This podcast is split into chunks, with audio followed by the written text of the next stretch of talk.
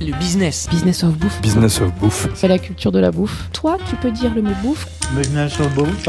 Dans le business of bouffe, c'est comme ça qu'on dit ici. On assume complètement le mot bouffe ici. Je suis très content de dire bouffe. Je suis Philibert Chambre, entrepreneur et fondateur de Business of Bouffe, le podcast où on parle bouffe avec un angle business. Bonjour à tous, bienvenue dans ce nouvel épisode de Business of Bouffe. Alors aujourd'hui, je suis très heureux d'animer une nouvelle fois un épisode avec quelqu'un que j'estime beaucoup. On ne le présente plus, tout le monde le connaît dans le business de la bouffe. Il est l'un des critiques gastronomiques les plus réputés de sa génération. Il officie depuis plus de 30 ans au Figaro et plus précisément au Figaroscope. Il est également rédacteur en chef du magazine Geste et cofondateur d'ACAB, le cabinet de conseil dédié au restaurant. Je suis avec Emmanuel Rubin. Bonjour Emmanuel. Bonjour, bonjour Philibert, bonjour à tous. Alors Emmanuel, aujourd'hui c'est un épisode très spécial et je suis ravi de t'avoir à mes côtés car nous allons parler d'un monument de la gastronomie parisienne. Il s'agit de l'un des plus anciens restaurants de Paris, perché sur les toits du prestigieux 5e arrondissement et offrant l'une des plus belles vues sur la Seine et Notre-Dame. Le monde entier connaît cette adresse qui a accompagné les grandes époques de la scène culinaire parisienne. On dit de sa cave qu'elle est l'une des plus belles caves du monde, avec je crois plus de 300 000 bouteilles parmi quelques beaux flacons. Euh, nous sommes avec André Terrail, le président et propriétaire de la Tour d'Argent. Bonjour André. Bonjour Philibert, bonjour Emmanuel.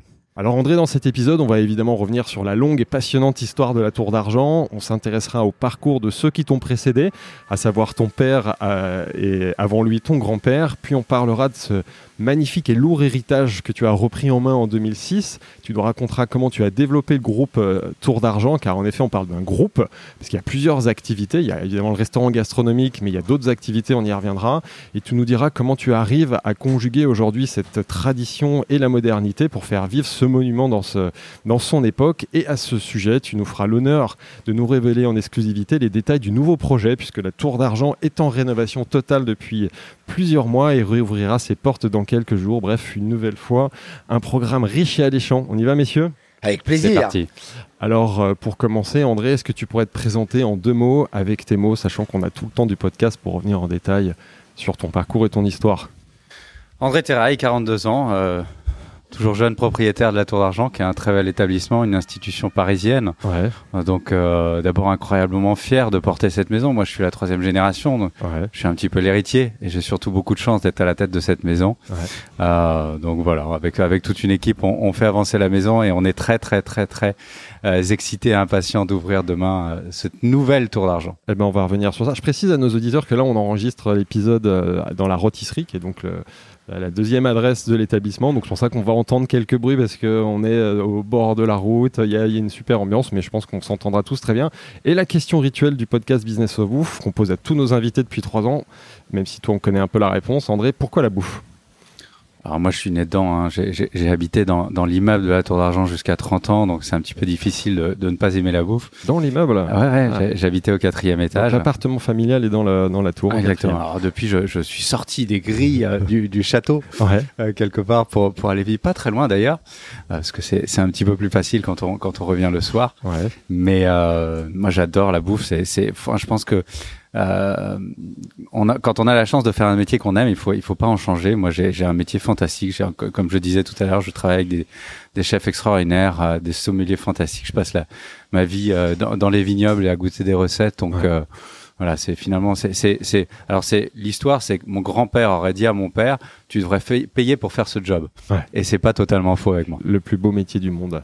Alors justement, revenons sur l'histoire de la, de la Tour d'Argent, euh, qui date, si je ne me trompe pas, de 1582, donc même bien avant ta famille. Est-ce que tu pourrais nous raconter euh, les, les tout débuts de, de cet établissement, la Tour d'Argent? Est-ce que ça s'appelait déjà la Tour d'Argent en 1582 Alors, c'est c'est une hostellerie. On remonte jusqu'en 1582. Quand on Ouais. remonte aussi loin dans l'histoire, on est toujours un petit peu entre l'histoire et la légende. Ouais. Néanmoins, tous les écrits et tout- toutes les gravures que nous avons du 17e et du 18e mentionnent cette hostellerie de la Tour d'Argent ouais. et cette date de 1582. Donc, nous l'avons conservée. On a une date très solide de la Tour d'Argent à partir de 1803. C'est un, un courrier qu'on a acheté sur eBay. D'ailleurs, c'est Ouais. assez amusant. Euh, et un citoyen Traclay euh, qui travaillait à la Tour d'Argent et qui avait des dettes. D'accord. Donc, on est sur un calendrier révolutionnaire, évidemment. Mhm.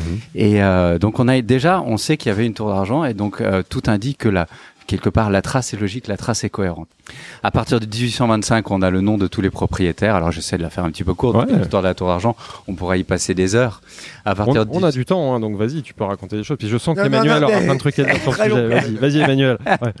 Non. Alors, continue. On continue. a, on a, à partir de 1825, on a, on a, on a le nom de tous les propriétaires. Un monsieur, un, un, un certain Lecoq, euh, pour commencer, euh, ancien cuisinier de Napoléon, qui reprend la Tour d'Argent. Un monsieur Lior. euh, il y avait un monsieur Paillard, aussi très important à l'histoire. Et puis, bien sûr, un certain Frédéric Delair, qui est très important. On peut insister sur Frédéric Delair. Lui, c'est vraiment euh, le premier, l'acte fondateur de la Tour d'Argent qui va rentrer dans sa légende. Bien sûr, en 1890, il, il, euh, il- il introduit la, la- la recette du caneton, euh, canard au sang, canard à la presse. Recette qui existe hein, dans le patrimoine culinaire français, mais qu'il qu'il enrichit, qui le rend parisien, qui rajoute du foie gras, qui rajoute du cognac, et surtout qui a cette idée très amusante, c'est de donner à chaque caneton un numéro. Donc tous les canetons sont numérotés depuis 1890. Alors, C'est un, un petit peu kitsch, c'est un petit peu amusant, c'est l'époque qui veut ça, hein, 1890, on est dans, un petit peu dans, dans une période assez dingue pour Ouais. Paris. Et on a gardé cette tradition assez fantastique jusqu'à aujourd'hui. Alors, je crois qu'aujourd'hui, on est au millionième, vous avez euh, dépassé le 250 000, euh, quelque chose comme ça. Juste quand on parle de 1582, euh, la Tour d'Argent, vous le disiez, hein, on balance entre euh, la mythologie et la réalité. Est-ce que c'était toujours euh, sur les quais de Seine, rive gauche à Paris, ou Alors- est-ce qu'elle s'est déplacée? Parce que là, c'est jamais très clair? Ce serait à cette adresse. Euh, il y a eu d'autres tours d'argent plus tard dans l'histoire, euh, notamment une euh, qui était pas loin de la Bastille. Il y a aussi une référence à la conciergerie, hein, une des tours d'argent. Donc, il y aurait eu euh, probablement un, un établissement aussi de l'autre côté de la Seine. D'accord, donc ça a bougé, ouais. Ouais, nous on fait référence et on, on, on avait gagné contre contre la, la tour d'argent à Bastille, donc on est plus ancien qu'eux. Mhm. Euh, mais ce sera en référence à l'une des tours du château de la Tournelle qui, on le raconte le soir, prenait des reflets argentés. Alors, est-ce qu'on était On en train de... rappelle, hein, Alors est voilà. sur le quai de la Tournelle à Paris. Tout à fait, juste à côté de la tour Saint-Jacques. Euh, est-ce que c'était une hostellerie? Est-ce que c'était un négoce de vin? Euh, Ce serait une famille bourguignonne qui aurait ouvert une adresse euh, in à l'époque, Mhm. Euh, mais il y avait bien une hostellerie au nom de la tour d'argent et, et, et vraiment dans cette partie-là de Paris. Et ça ressemblait à quoi l'établissement euh, la, à fin du 19e siècle? Enfin, c'est c'est une auberge. euh, Ça ressemble évidemment pas du tout à ce qu'on a aujourd'hui. Comment on pourrait, tu pourrais décrire ce type d'établissement? Déjà, on, est, on était au rez-de-chaussée, euh, ce qui est, euh, une étape euh, importante qu'on qu'on- qu'on voit plus tard en 1936. Ouais. Euh, on était au euh, 17 quai de la Tournelle, donc juste un petit peu plus loin, on n'avait pas l'angle. Ouais. Euh, donc à la suite de Frédéric Delair, c'est mon grand-père qui rachète la maison en 1911. Euh, lui, c'était un grand hôtelier. André Terrail, Tout à fait, André Terray. le premier. Euh, qui avait euh, travaillé à Londres, qui avait travaillé pour Escoffier, qui avait euh, construit le Georges V, qui avait poté les chapeaux. C'était vraiment un, un self-made man. Ouais. On, on est on est de Valence à, à, à l'origine. D'accord. Donc il était de montée de Valence et puis après ensuite pour réussir on partait à Londres. Mhm. Il était revenu à Paris et il a racheté. Bah, il avait l'escargot Montorgueil, le petit pont euh, et la tour Il d'argent qui était un déjà petit peu, voilà, euh, dans la restauration. Exactement. Ouais. Et, euh, et qui a eu, eu cette idée absolument fantastique en 1936 de monter le restaurant du rez-de-chaussée au sixième étage, lui donnant cette vue assez fantastique en rajoutant deux étages d'immeuble. Donc là, c'est vraiment à ce moment qu'on a qu'on a ancré la Tour d'Argent et qu'on a pu avoir cette vision sur Paris euh, assez fantastique. Ça s'est fait à l'époque, euh, ça se faisait, les choses se faisaient. Mhm. Euh, alors euh, apparemment, il y a eu une question au gouvernement à, à l'Assemblée parce que quelqu'un a dit mais comment est-ce qu'on peut Avoir rajouter deux étages à, à ouais. l'immeuble et, et apparemment, c'est le ministre du Commerce extérieur de l'époque qui a, qui a pris la défense du projet en disant que l'ouest de Paris avait la Tour Eiffel et qu'à l'est de Paris, il y aurait la Tour d'Argent. Ah, le sujet est sérieux. J'avais une question avant, on revient un petit peu en arrière, parce que sur les anecdotes, on a eu très vite dans les établissements avant ta famille des personnages illustres qui l'ont fréquenté, même des rois de France. Je lisais cette anecdote, alors je ne sais pas si elle elle est vraie, j'aimerais que tu nous en dises un peu plus sur l'utilisation de la fourchette. Et apparemment, euh, Henri IV aurait euh, installé l'utilisation de la fourchette pour la première fois en France, ça paraît euh, hallucinant, à la Tour d'Argent. C'est ce qu'on raconte. Ouais. On raconte que euh, certains gentilshommes euh, italiens seraient passés à la Tour d'Argent et auraient sorti de leurs étuis euh, cet ustensile assez peu connu à l'époque. Et on raconte qu'Henri III, euh, se trouvant à la Tour d'Argent, aurait découvert l'ustensile à la Tour d'Argent. L'histoire est très très belle. Ouais. Euh, C'est- il Voilà, faut la maintenir. Il faut C'est des légendes, on la mentionne, mais il n'y a pas d'écrit, il n'y a pas de traces, il n'y a pas de. Voilà. Mais, mais après, elle est, elle est plausible, parce qu'évidemment, avant, on n'utilisait pas la, la- la- la fourchette. euh.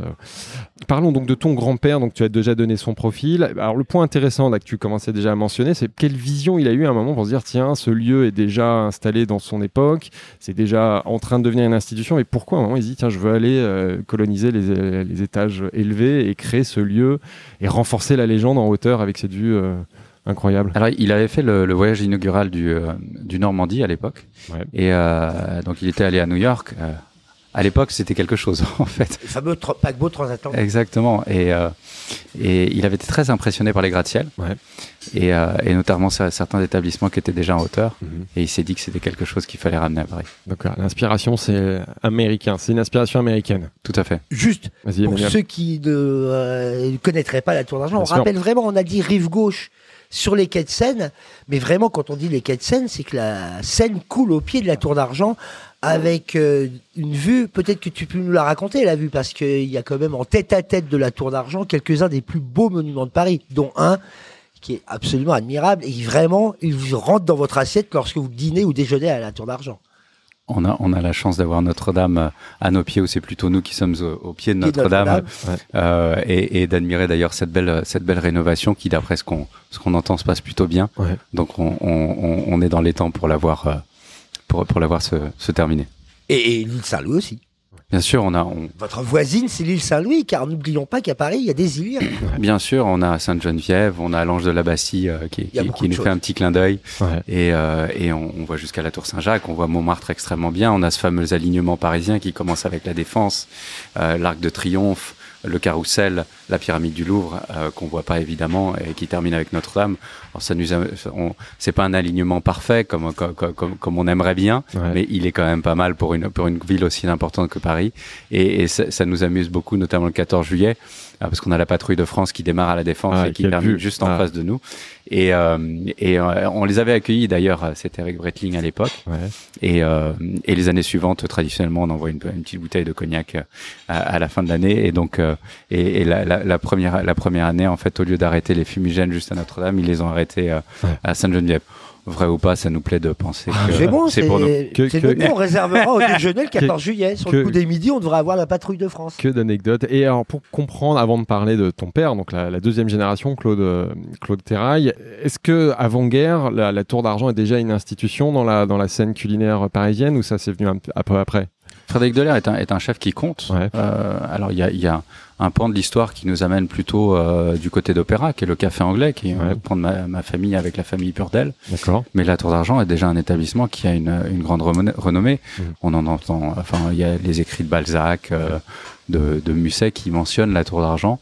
Donc c'est un établissement qui compte déjà. Est-ce que les, les étoiles, elles arrivent quand? Elles arrivent. euh, 33. Après, il faut regarder l'histoire du guide, on est à peu près à sur les mêmes dates. Ouais. Ouais, 33 à Paris, Dès 33, 3 étoiles. si je dis pas de bêtises. D'accord. Oui, ouais. très tôt. Je parle euh, Très Ouais. tôt. Et mais- Avant-guerre et. sous le contrôle d'Emmanuel. Non, non, non, mais Ouais. très tôt. Très non, non, elle s'inscrit très vite parmi euh, les légendes, mais aussi euh, les adresses de la haute gastronomie. Il Ouais. suffit pas d'être une légende. Vous savez, il y a beaucoup de de- d'adresses qui sont des légendes à Paris. On pourrait dire qu'une brasserie comme Beaufinger est aussi une manière de légende parisienne, mais la gastronomie de Beaufinger Ouais. est celle d'une brasserie.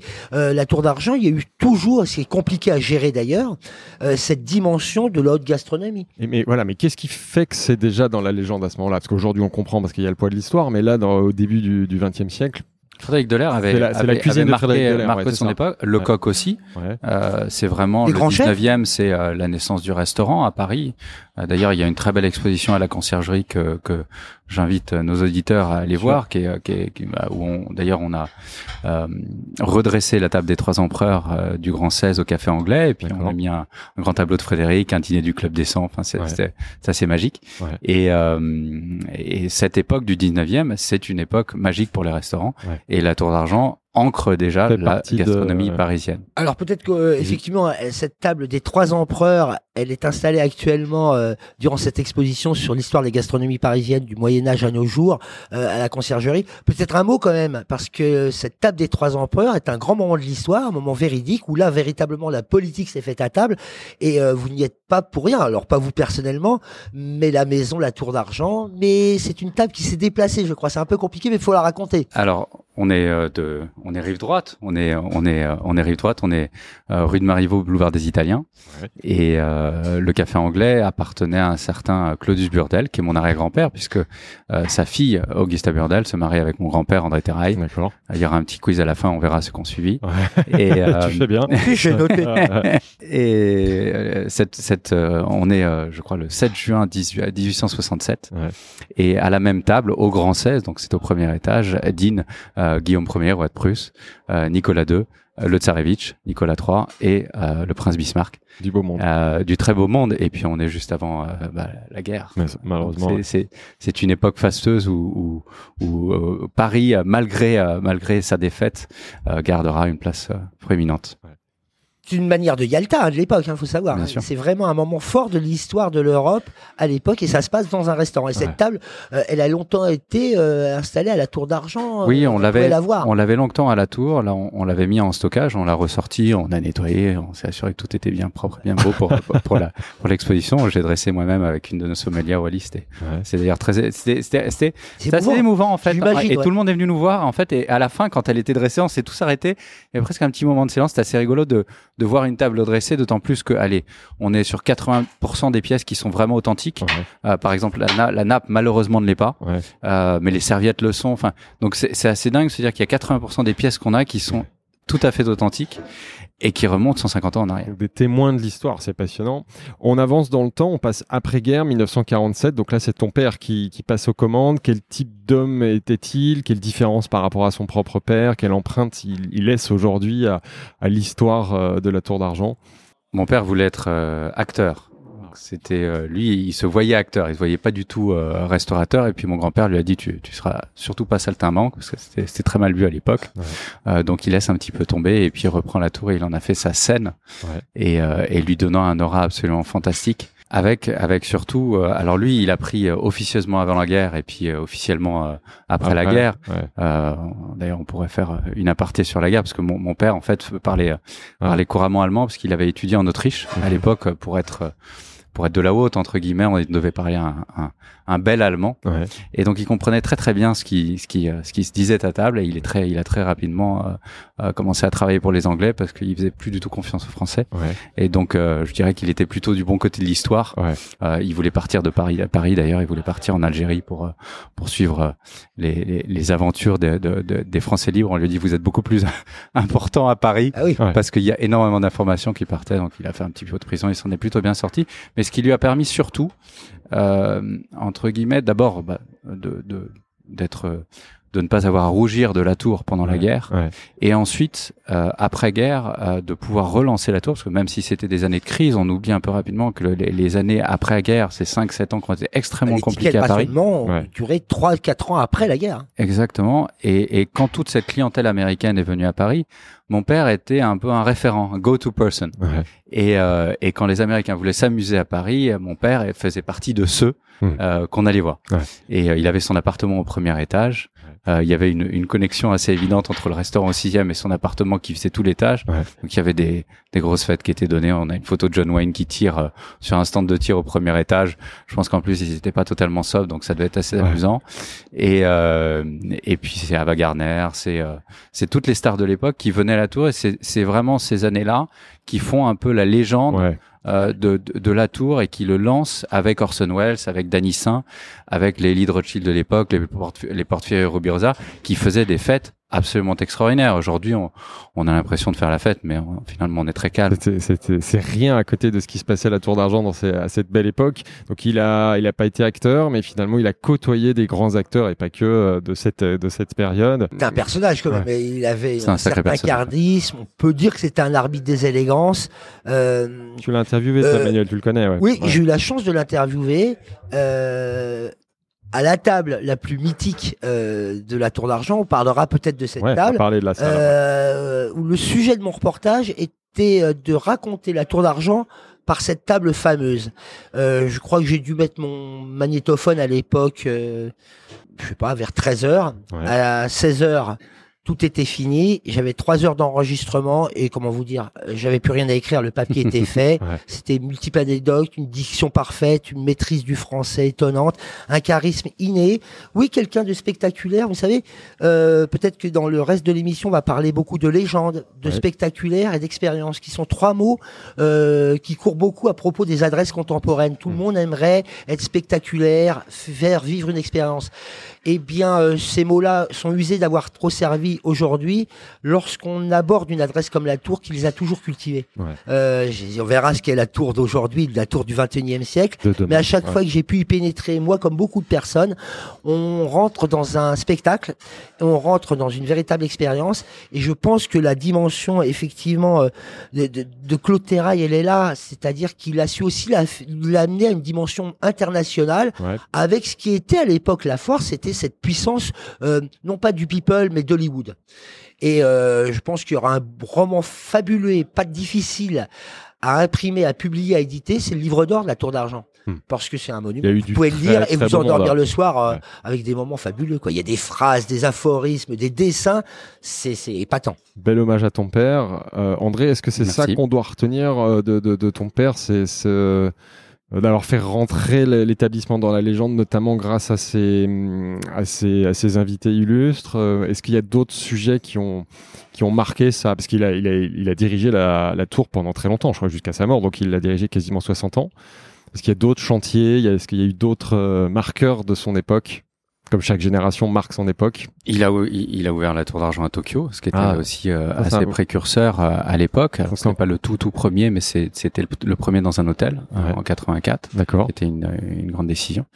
Et, euh, et puis il a ouvert d'autres établissements. Il y avait que Coconas, la Guirlande, exactement, tout à fait. La rôtisserie où nous sommes, Ouais, donc la Euh, qui rôtisserie était est un- ouverte par ton père, tout d'accord à fait, qu'il a racheté en 89. Ça s'appelait au Beaujolais. Ouais, Puis il en a fait la rôtisserie du Beaujolais avec une cuisine ouverte à l'époque. d'accord. Important parce que euh, nous sommes actuellement à cette rôtisserie à l'époque, la rôtisserie du Beaujolais, la rôtisserie aujourd'hui juste en face de l'argent.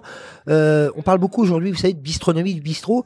Euh, faut savoir que euh, Claude Terrail, il est l'un des tout premiers à la fin des années 80 à avoir l'intelligence de dire que les grands restaurants c'est une chose, la haute gastronomie c'en est une, mais qu'il y a une manière de faire revivre le bistrot parisien. Ouais. Durant les années 80, le bistrot parisien, il tire la tronche, il va très mal. Quelques chefs, Jacques Cagnat, Guy Savoie, euh, Michel Rostand et euh, lui il n'est pas chef mais restaurateur, euh, Terrail, Terrail. vont avoir l'idée de faire ce qu'on appelait à l'époque des succursales, des annexes à leur maison. Second. Et ce sera Ouais. cette rôtisserie. Et si aujourd'hui on peut parler de bistronomie, c'est-à-dire de renouveau, faut savoir que dans les années 80, eh bien ces grands chefs avaient dit il faut relancer le bistrot parisien. Et euh, c'est toute la dimension et toute l'intelligence euh, de ces chefs-là, et notamment euh, du personnage euh, Claude Terrail, qui en plus, et j'ajouterai après je parle plus promis, était un Ah, dieu de la com. T'es là pour ça, Mais un dieu de la communication. il publiait, euh, il a publié nombre d'ouvrages. Hmm. J'ai la chance d'en avoir un qui est un ouvrage délicieux, qui était dans une collection, je sais plus la maison d'édition, où on le retrouve encore, si ce n'est sur les quais de Seine chez les bouquinistes, en tout cas peut-être sur eBay, qui s'appelle, c'est une collection qui demandait à des personnalités de raconter leur métier. Et lui, il fait un texte qui s'appelle Mon métier restaurateur. Je vous conseille de le trouver et de le lire, car il est euh, d'une actualité folle. Non pas sur ce métier de chef, mais ce métier de restaurateur. Et, et j'ai aussi cette chance-là euh, de bibliophile d'avoir des plaquettes, des plaquettes que Claude Terrail publiait Ah, c'est sur génial, la tour d'argent, Ouais. d'une intelligence, d'une pertinence. On parle beaucoup Soviet aujourd'hui de MOOC, de revues. Ouais. C'est des espèces de petits MOOC avant l'heure. J'en ai un notamment, euh, alors franchement délicieux, sur euh, l'art de se tenir à la tour d'argent. C'est plein de second degré, plein d'humour. C'est une manière euh, de leçon d'élégance. Ça vous raconte les manières de table. Il y en a un autre qui est dédié à la femme. Ouais. Euh, c'est un génie de la com. Ouais, c'est ce que j'allais dire. Donc, c'est encore un On marqueur attend le, le- le prochain ouvrage sur la tour d'argent. Il serait temps. par le fils, par Oh. André. Et justement, raconte-nous, toi, comment tu reprends le flambeau. Et peut-être d'ailleurs, avant de parler de ça, raconte-nous ton enfance euh, à la Tour d'Argent. euh, quels sont tes premiers souvenirs de la Tour d'Argent gamin Comment on, comment on vit dans cet univers? C'est très impressionnant du, dans, un- dans un établissement parce que ça vit beaucoup. Il y a beaucoup de monde. Euh, on, on était très staffé à l'époque. Toutes les maisons étaient très staffées. Donc c'est du monde qui court dans, dans les étages. En plus, moi j'avais ma chambre qui était juste à côté de de, de l'escalier de service. Donc euh, ça, ça courait, ça courait, et ça parlait fort forcément. Et euh, et puis tout est quand on est quand on est gamin, tout est grand. Tout, tout le monde est plus grand que vous. Alors imaginez quand vous avez des chefs que vous connaissez pas, qui courent partout, qui sont forcément un petit peu stressés. Des maîtres d'hôtel, c'est la même chose. Tout le monde est, est aimable, il n'y a pas de souci, mais c'est quand même très impressionnant. Et puis cette grande salle avec ses clients, euh, ça, ça, ça vit, ça. Et puis, euh, mais c'est ce qui est amusant, c'est aujourd'hui, moi j'ai un, un, un- confort avec cette maison, alors qu'on on sait quelquefois quand les, les jeunes employés commencent chez nous, ça peut être un peu, un, peu- un peu impressionnant. Mais moi j'ai tellement vécu, je suis chez moi, c'est une maison. Ouais. Moi j'ai vraiment euh, passé toute mon enfance ici. On, on déjeunait, c'était le déjeuner du dimanche Ouais. on déjeunait en famille, euh, comme euh, toute maison de province. On avait un poulet rôti à la tour. euh, Le quelquefois, euh, Mhm. mon père, avec mon père, on allait chercher des, c'était des spare ribs euh, euh, dans le marais. Donc euh, le chef devenait fou parce qu'il il devait servir des spare ribs euh, dans un trois étoiles. C'était Martinez à l'époque. Ah, ah, donc imaginez un petit peu. On en a ri après d'ailleurs. Un jour, ah oui, ça c'était marrant, une anecdote avec, Martinez, chef chef trois étoiles absolument fantastique que, que nous avons eu pendant de nombreuses années. Et euh, et je dis à mon père que je- le hachis parmentier à l'école était absolument, euh, enfin mauvais pour pas pas utiliser un autre mot. Et euh, et mon père me dit de toute façon, dans la cuisine, c'est c'est juste une question de préparation. Ouais. C'est si jamais tu n'aimes pas quelque chose, c'est que ça, ça a été mal préparé. Et donc il demande à Martinez de nous faire un un, Ouais, un parmentier qui était euh, évidemment absolument exquis. Ouais. Donc euh, donc moi j'ai eu Là, la tu chance la de différence. vivre Voilà. T'as une éducation, L'éducation euh, au goût. bah, Ça goût. passe par le, le dégoût, tu vois. Ouais. de donc euh, c'est c'est c'est une chance d'avoir vécu euh, dans dans cet immeuble et puis euh, et puis de voir tous ces professionnels évoluer et puis après à un moment donné forcément il y a une succession. Que- ouais, justement, quand est-ce que tu prends conscience que tu vas, ou et quand est-ce que tu décides de, de reprendre le flambeau Déjà, est-ce que tu as eu le choix? Alors Oui, j'ai- voilà. Voilà. moi je raconte et je raconte toujours. Je- Toi, tu voulais devenir acteur Moi, je racontais, je racontais à tout le monde, je, je raconte toujours que moi, j'ai j'ai pas eu le choix. Mon père m'a pas donné le choix. C'était pas, c'était pas une option. Mhm. Euh, lui, il voyait son fils reprendre la tour. Et euh, alors, j'ai une demi-sœur qui est beaucoup plus âgée que moi, qui, qui, euh, euh, ça n'intéressait pas. Et lui, pour lui, c'était évident que je devais reprendre la tour. C'était ma mission. Euh, je regrette absolument pas. Euh, Et- mais mais est-ce que à l'époque pour toi c'était aussi évident? Est-ce que tu as Ah oui. pensé à un moment donné à faire autre chose? C'est une évidence. Et puis euh, et puis c'est quand même attrayant, c'est excitant aussi. euh, on, Convient. on, on est on est on, on, on peut on peut être inquiété par autre chose. Il y a il y a, il y a quand même pire comme mission dans la vie. Mais euh, donc c'est c'est une très belle mission que j'ai j'ai acceptée. Il y avait un, un très beau euh, un très beau dîner de gala. C'était en, en avril euh, 2003. Euh, C'était pour le millionième canard Ouais. euh, avec tout ce que comptait euh, Paris. euh, il y avait Bernard Arnault, il y avait tout tout le monde était là. Ouais. On avait tiré un feu d'artifice sur euh, devant Notre-Dame. Mhm. Aujourd'hui, ce serait totalement impossible. Ouais. Et euh, mais parce que je, je sais pas comment ils avaient fait pour avoir les autorisations d'ailleurs. Et, euh, et la soirée était absolument spectaculaire. J'avais tenu un discours et ce que j'avais raconté, c'était que, euh, enfin, en fait, euh, moi, je faisais ce qu'on me demandait. Moi, j'ai j'ai pris la suite Ouais. euh, et j'ai j'ai jamais vra- vraiment eu le choix, mais c'était un énorme plaisir. Oui, mais mission certainement, euh, effectivement, c'est fabuleux, excitant, mais dans le même temps, puisqu'on parle d'une table en hauteur, il y a une manière de vertige. C'est impressionnant, c'est aussi un poids. Euh, le poids de l'histoire, on l'a vu, le poids d'une mémoire, le poids de grands prédécesseurs, ton père, ton grand-père, tu sais. Euh, Est-ce que euh, on est parfois armé Est-ce qu'on n'a pas des fois des petites sueurs froides On se dit mais comment je vais faire pour maintenir? Parce que c'est ça une adresse. Comment faire pour la maintenir dans la superbe? Oui, mais quand, quand on est jeune, et c'est c'est l'avantage d'être jeune, c'est on est toujours un petit peu prétentieux. Euh, donc on s'imagine que finalement, euh, bah, c'est simple. Ouais. et puis, euh, C'est vrai, euh, et, mais ça finalement, permet d'avancer. exactement, c'est folie ça. de la jeunesse. C'est sain, Il faut- il faut avancer. Ouais. Mon père m'a toujours dit t'occupe, t'inquiète, fais ta route et vois grand. Mm. Euh, et c'est pas faux, il faut avancer. On a le droit de faire des erreurs, c'est d'ailleurs euh, euh, très américain, il faut Ouais. faire des erreurs, c'est comme ça qu'on avance. Mm. Qu'on Il apprend. faut surtout pas faire les mêmes, là il y a un problème. Il faut apprendre de ses erreurs. Exactement. ça Euh, devient, ça, tu les répètes, ça devient qu'on voit très... souvent ici. ça voilà. devient. Mais il faut pas, il faut pas avoir peur de faire des erreurs. Il faut surtout, surtout, surtout avancer. Donc une culture entrepreneuriale euh, assez tôt dans la famille euh, Terrail et en effet issue du monde anglo-saxon. Mais justement, euh, souvent, quand on est dans, comme dans beaucoup d'univers, dans beaucoup de secteurs, euh, il y a des successions comme ça, de père en fils ou de père en fille. Euh, Est-ce que tu as une formation euh, différente de la Tour d'Argent, passée par des universités, des écoles, des écoles hôtelières, que sais-je? Alors pas forcément des écoles hôtelières, mais j'ai eu la chance de faire des très beaux stages. Bon, mes parents m'ont envoyé aux États-Unis. j'ai eu beaucoup de chance d'étudier à, à Boston. Ouais. Et puis et puis tous les étés, moi je faisais des, des très beaux stages. Donc c'était chaque année, il y avait une belle maison. J'ai passé un petit peu de temps en cuisine chez Gérard Boyer, euh, qui était, qui Reims, était, qui était Cramière assez fantastique. Ouais. Ouais. Ça, c'était, c'était assez extraordinaire. D'ailleurs, euh, j'ai une petite anecdote. Le, c'était le dernier, le chef, c'est Thierry Voisin, qui est aujourd'hui à Tokyo à l'Impérial, avec qui euh, je suis devenu très ami. Et euh, ça, s'était bien passé. Évidemment, j'avais bossé comme un fou furieux. Enfin, là, là, vraiment, on bossait. hein. Euh, c'est, c'est, euh, mais, mais quelle expérience, surtout quelle maison incarnée par Gérard et Eliane. Et, euh, et le dernier, c'était le dernier service. Et en fait, ils, avaient été euh, non pas discrets, non pas que je sois- qui que ce soit, mais ils, étaient toujours très, restés très discrets sur ce jeune stagiaire. Je suis tout, en- tout en, évidemment tout en bas de l'échelle. Mhm. Et le dernier service, le, le chef me dit, bah si ça t'intéresse, tu fais, le- tu, tu prends le pass. Oula. Ouais. Et donc c'était à déjeuner, je me rappelle, on avait fait 63 couverts ou quelque chose comme ça. Et, euh, et donc j'ai pris le pass. Et là, il explique à tout le monde, voilà. Et et, euh, et en fait, le pass, c'est c'est vraiment le, le cœur battant. C'est là que tout euh, tout se tout se construit ou se déconstruit. Alors évidemment, ça restait sous la responsabilité de la- du, du chef de cuisine et puis il vérifiait tous 18 000 fois tout ce que je faisais. Mhm. Mais on comprend énormément de choses sur le fonctionnement d'une cuisine. Le lien entre la cuisine et la salle. Exactement. Et j'en ai gardé d'ailleurs une habitude et j'ai- je l'ai toujours fait euh, euh, euh, de temps à autre et euh, j'ai repris avec Laurent Delarbre, j'ai pris le pass avec Philippe Labbé, j'ai pris le pass sous leur contrôle. Je prends absolument aucune responsabilité. C'est eux les de métier, cuisine, voilà. chacun son métier. Mais en termes d'expérience et aussi en termes de cohésion, parce que de passer du temps en cuisine, alors, j'ai- ma veste de chef, etc. C'est sympathique. J'ai aucune prétention, j'ai absolument rien à prouver, mais c'est d'ailleurs de passer du temps avec les équipes en T'es sur cuisine place. Ouais. et euh, de montrer que le patron, bah, finalement, il est sympathique. Peut-être, on sait pas, mais en tout cas, il a l'air sympathique. Ouais. Et, euh, et le pas, c'est vraiment un endroit euh, très important. Donc, j'ai eu la chance de faire des d'assez beaux stages. Euh, j'ai passé un très bel été aussi chez le nôtre avec Patrick Sicard, Ouais. euh, Ah sacré patron.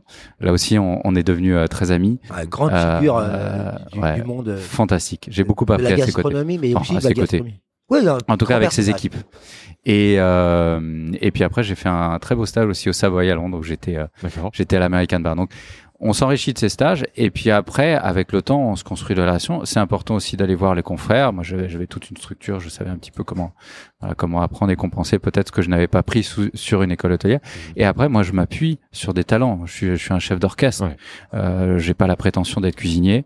Euh, j'ai pas la prétention d'être euh, meilleur qu'un maître d'hôtel, surtout pas Ouais. et, et encore moins euh, d'un sommelier.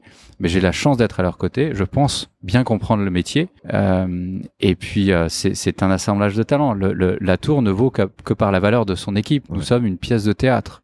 On peut avoir la plus belle scène Ça, du monde. Un mot qui va faire plaisir à Emmanuel. C'est la, c'est c'est l'équipe Ouais. qui joue chaque soir la pièce et qui doit convaincre le client, qui est évidemment notre plus éminent acteur. Quand est-ce que tu, tu rentres officiellement donc à la tour après tous ces stages? Quand- et quel rôle tu joues au début avant de prendre la direction malheureusement au décès de ton père? Alors 2003-2006, euh, parce que je suis revenu en 2003, Ouais. euh, mon père était assez âgé, hein, il nous a quittés, il avait 88 ans, Mhm. Euh, donc c'était une période un petit peu compliquée, euh, comme dans toutes les les, les voilà les familles avec un père âgé. Je pense qu'il y a euh, les transmissions sont jamais forcément toujours aussi simples qu'on Bien l'imagine. sûr. 2006, mon père euh, disparaît. Euh, on s'y attendait un petit peu. C'est la vie, c'est comme Ouais. ça, c'est naturel. Euh, et euh, alors évidemment, après, on se refait le film. On se dit tiens, j'aurais bien aimé avoir toujours mon père à mes côtés pendant de nombreuses années.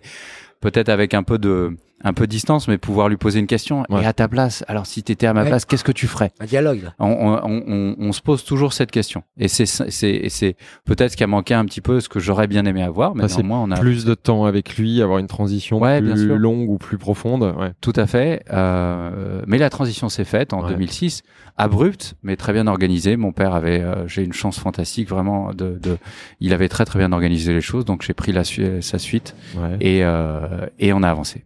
Quand tu reprends à ce moment-là en 2006, quelle est toi ta vision euh, de l'établissement? Quelle posture tu prends par rapport Alors, à ces générations? Il fallait sur euh, Emmanuel, vas-y. Non, juste euh, Ouais, intéressant parce que c'est difficile parce qu'il arrive à une période 2006. Il faut se replacer. euh, la gastronomie, c'est il y a presque 20 ans. À Paris, tout est en mouvement.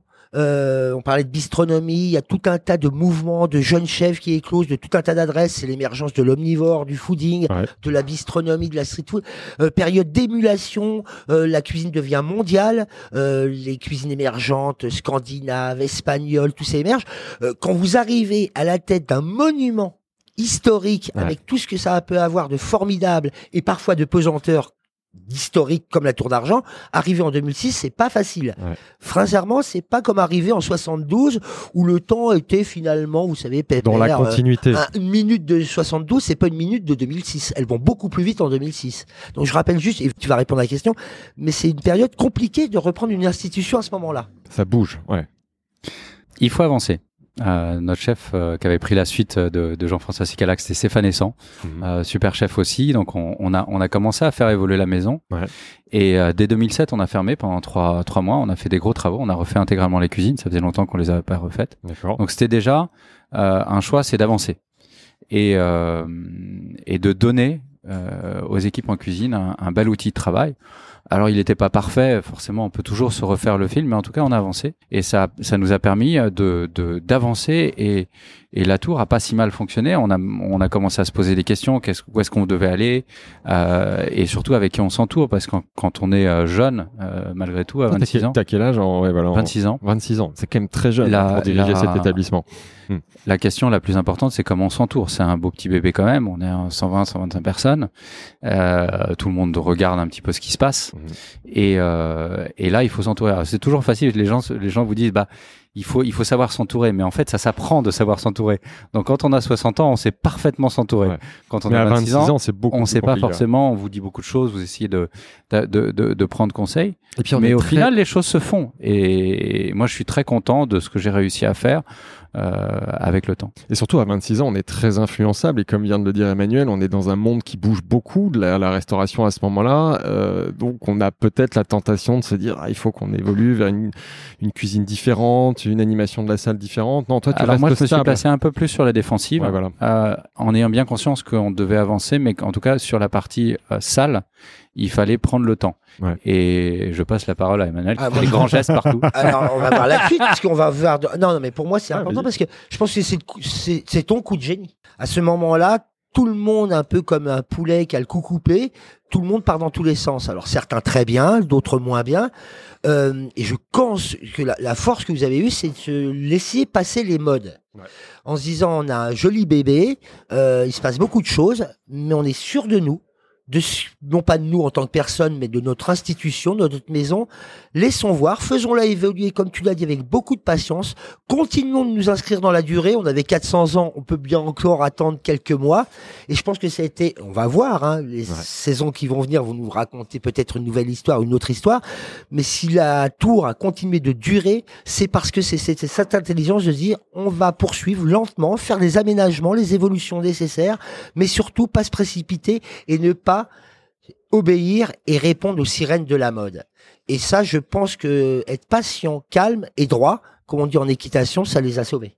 Est-ce que je peux vous raconter nombre d'institutions qui, au même moment, euh, décident de tout briser, parfois un décor, parfois une cuisine, euh, briser sa constituante, et aujourd'hui, elles ont disparu. Qui marque une fébrilité. Et là, toi, tu es ancré, enfin, vous as une institution qui est ancrée dans son histoire, ça lui donne de la stabilité et tu ne cèdes pas à cette tentation. Et on rappelle qu'on est quand même dans un restaurant. C'est quand même aussi une affaire de cuisine et toujours, toujours avec des grands chefs. Ça, c'est important. Il y a un continuum de grands chefs, chacun à leur manière, qui fait qu'il y avait quand même euh, ce niveau de cuisine qu'on attend tout de même, même si c'est un spectacle un au-delà de l'assiette, la tour d'argent, il faut quand même que l'assiette se tienne droite, et c'est ce qui a fait sa force aussi. Ça, c'est un point important. Demander à Maxims dans les années 70, grande insinuation s'il en est, qui a perdu sa cuisine, ça lui a fait perdre beaucoup, beaucoup de choses aussi en 2010 chez Laurent Dollarme euh, qui, qui, nous rejoint, euh, super chef, meilleur ouvrier de France, lui aussi, 2004. Euh, D'ailleurs la même promotion que, que Yannick Franck. Ouais.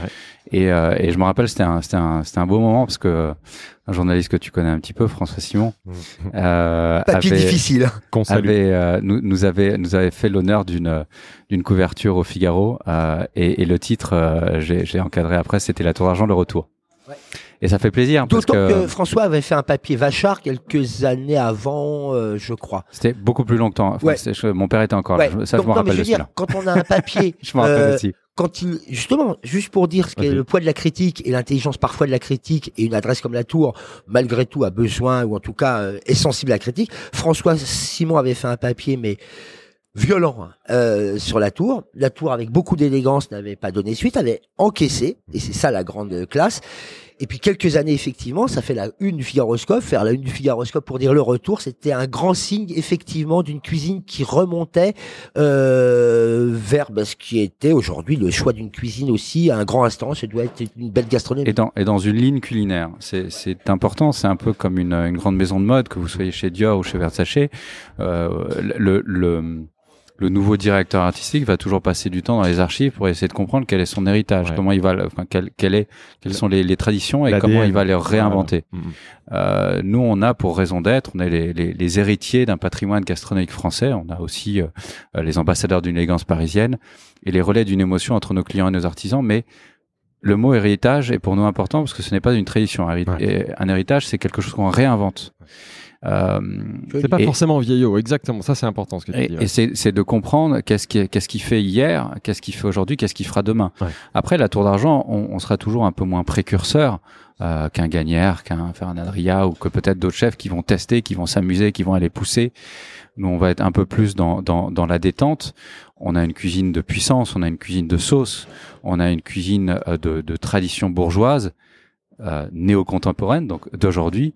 Et ce qui est aujourd'hui la cuisine que j'adore, celle de Yannick Franck, qui pour moi convient tout à fait à la Tour d'Argent.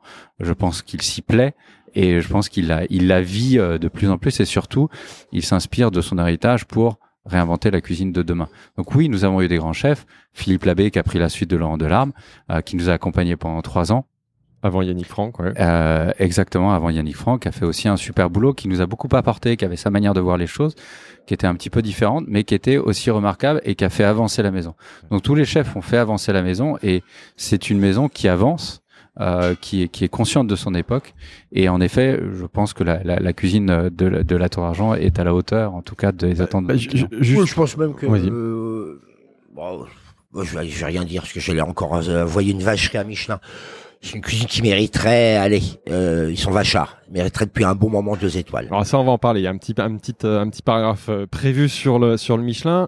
Euh, donc là, on parlait de la cuisine. Avant de parler de l'avenir, avant de parler des, des, des projets, j'aimerais qu'on prenne le temps de mieux comprendre ce qu'est aujourd'hui la, la Tour d'Argent et le restaurant. On parlera après des différentes activités. Comment est-ce que tu définirais aujourd'hui le restaurant de la Tour d'Argent? En quoi c'est un restaurant gastronomique? En quoi il se différencie euh, des autres établissements gastronomiques? C'est une grande maison dans le sens euh, euh, familial et bourgeois. Euh, d'abord, on est sur plusieurs étages. Il y a un petit effet de château. on est accueilli dans un vestibule. On va on va patienter un petit peu. Alors, on a revu un petit peu cet accueil là sur la, la, nouvelle tour. Vous allez, vous allez découvrir des choses. Mais mais il y a y a un temps de l'accueil. Il y a un temps de de de la détente euh, qui fait déjà, et puis on va prendre l'ascenseur, donc on, on, se balade déjà dans les étages, on est déjà dans une maison.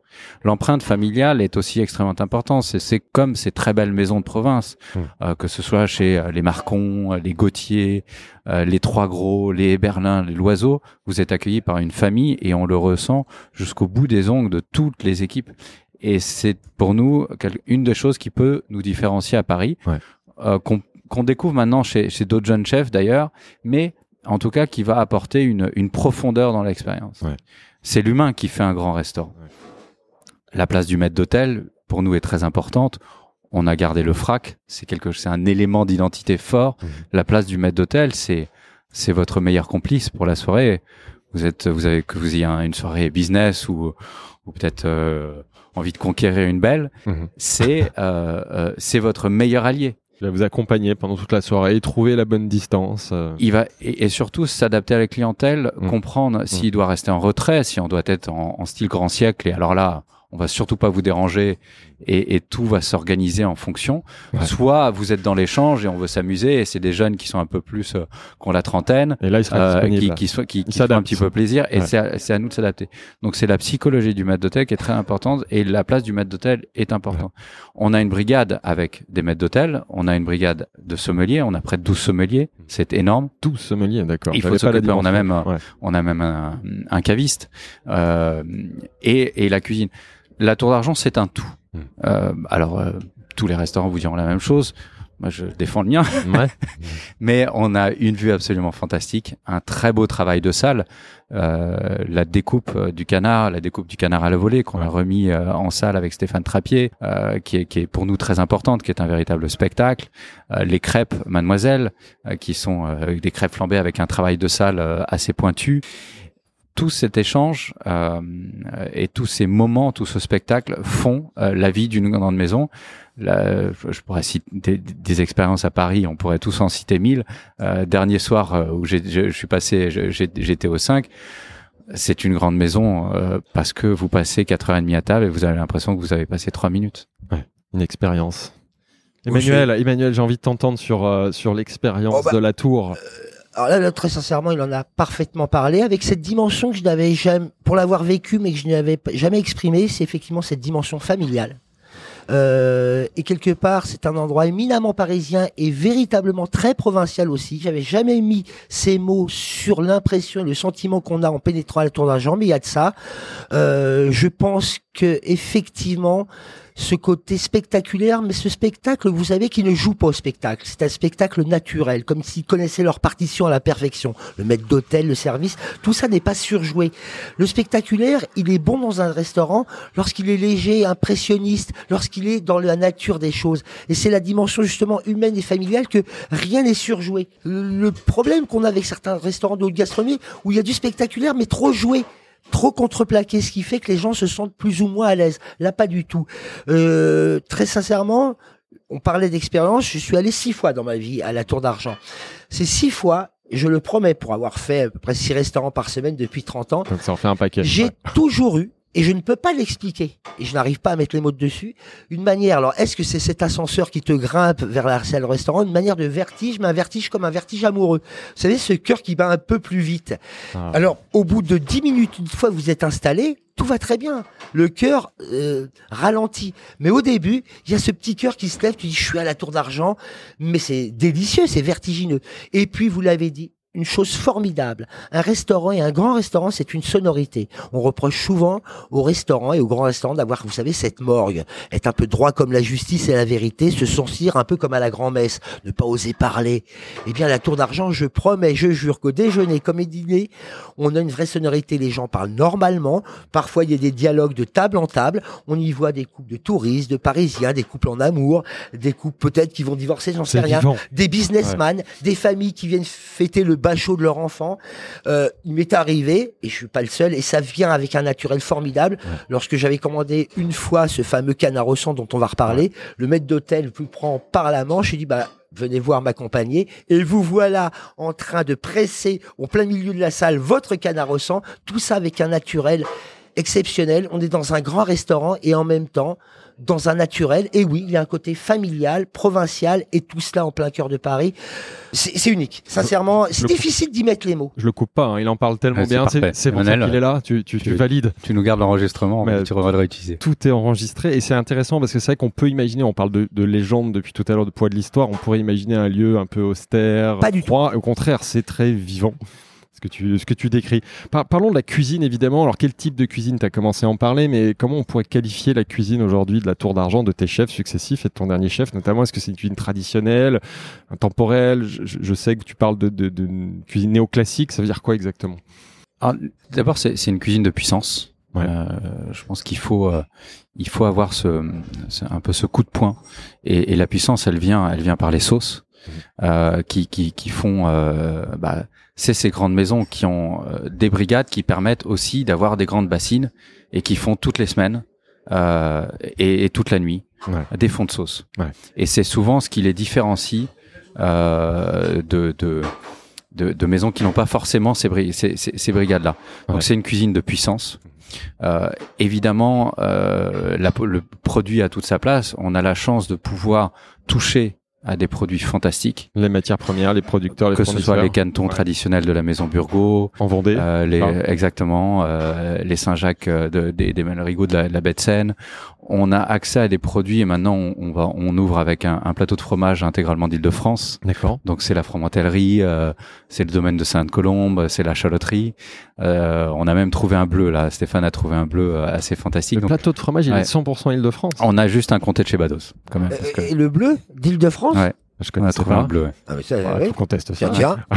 tiens, tiens. Il, dit, Euh, il donne pas le nom. Hein. non non Ah, non non. À On a à J'ai découvrir. essayé, t'as Ouais, vu ouais. Rien.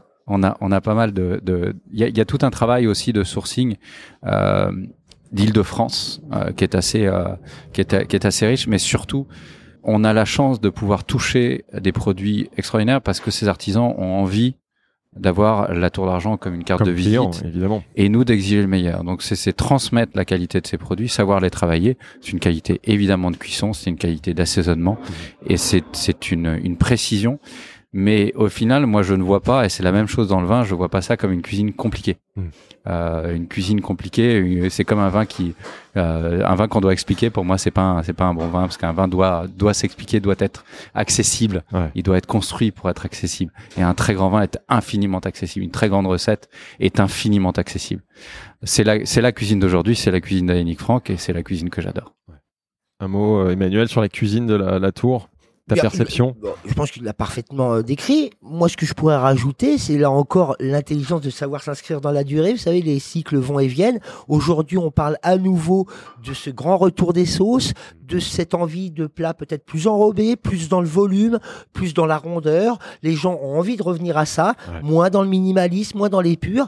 Euh, et bien évidemment, quand tu as des maisons, pour en citer d'autres à Paris, mais comme la Tour d'Argent, qui ont toujours travaillé à cette cuisine de la percussion, eh bien, elle est parfaitement en phase avec son époque. En Ouais. tout cas, aujourd'hui, ce néoclassicisme, qui, comme disait très bien euh, André, on est dans l'héritage, c'est-à-dire dans l'évolution et non pas euh, dans la tradition figée. Ouais. Aujourd'hui, en tout cas, on peut dire que cette cuisine se porte bien en 2023 parce que le public en a à nouveau le goût. Ça, c'est ce que je peux dire. Après, chacun ira estimer si elle convient ou pas à son palais, mais je pense qu'elle a, euh, elle est parfaitement d'actualité, parfaitement contemporaine. Et euh, effectivement, quand tu, depuis des années, tu travailles à ce genre-là, Mm. eh bien, tu es toujours euh, comme un athlète. Hein. T'es- tu t'es entraîné, tu es le parfait à ce moment-là. Certains, aujourd'hui, c'est ça à des sauces. Quand on n'a pas fait pendant des années, ça va être compliqué de recoller à un art difficile et délicat. Par- parlons des spécialités. On a commencé à l'évoquer. La grande spécialité de la Tour d'Argent, c'est ce fameux canard au sang. Euh, quelle est son histoire? Et d'ailleurs, est-ce qu'on peut expliquer à, à nos auditeurs qui connaissent pas cette spécialité comment ça se passe? Quelle est cette recette? Voire c'est plus qu'une recette. Quel est le rituel autour de ce de ce canard au sang de la Tour d'Argent D'ailleurs, est-ce que c'est ça le bon nom C'est canard au sang de la Tour Oui, d'Argent Cana- Canard au sang, le canard Frédéric Delair, parce que Ouais, c'est vraiment, la- qui l'a vraiment le travail de ouais. Frédéric Delair. C'est un travail de salle. Hein. Mhm.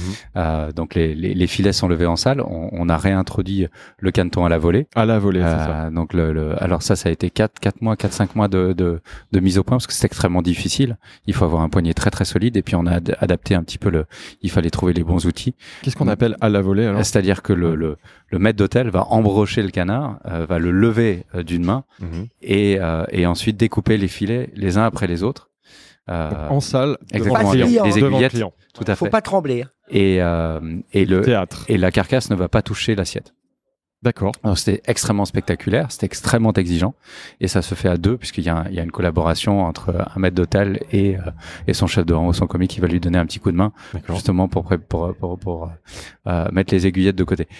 Une fois qu'on a fait ça, on prend la carcasse, on va presser la carcasse. On va rajouter euh, d'abord un, un bouillon qui est travaillé par la cuisine. Ensuite, euh, on va euh, rajouter des abats, on va rajouter du cognac, on va on va rajouter du porto, et surtout, on va euh, en fait en, en pressant la carcasse, on va en extraire euh, la substantifique moelle, ce qui a de ce qui est intéressant, ce qui est vraiment dans euh, les os Ouais. euh, du caneton. Ce qu'on appelle ça le sang, mais c'est pas que le sang d'ailleurs à ce moment-là. Que le C'est- sang, c'est- et- c'est- et voilà. surtout, euh, on parle de quintessence beaucoup en chirurgie. Notre ami Aleno travaille à l'extraction. Alors lui, il travaille d'une manière très euh, de laboratoire, mais Ouais. là, on est dans le travail de l'extraction. Ouais. Tu vas à la quintessence du canard, c'est-à-dire euh, dans ses fondamentaux. Ouais. C'est impressionnant. C'est un pétrole hein, qui sort euh, du. du Et d'ailleurs, tu dis presser, il faut préciser à nos, à nos auditeurs, c'est pas presser n'importe comment, c'est dans un outil qui. On a une presse à canard, c'est Presse à presse à canard. canard de la maison Christophe, Ouais. euh, qui nous accompagne d'ailleurs et qui, qui, qui reprend toute notre argenterie et qu'on est, avec qui on est très heureux c'est un outil qui, qui, qui a été inventé par la Tour d'Argent, ou c'est quelque chose qui existait Non, dans quelque les- chose la qui cuisine existait, bourgeoise. euh, On peut presser des homards, on peut presser beaucoup d'autres choses.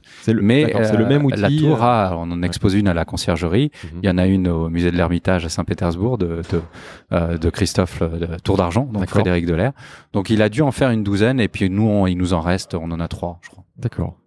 Et, et juste à un moment donné, je crois que c'était au moment de Christophe Labbé, vous avez Labbé.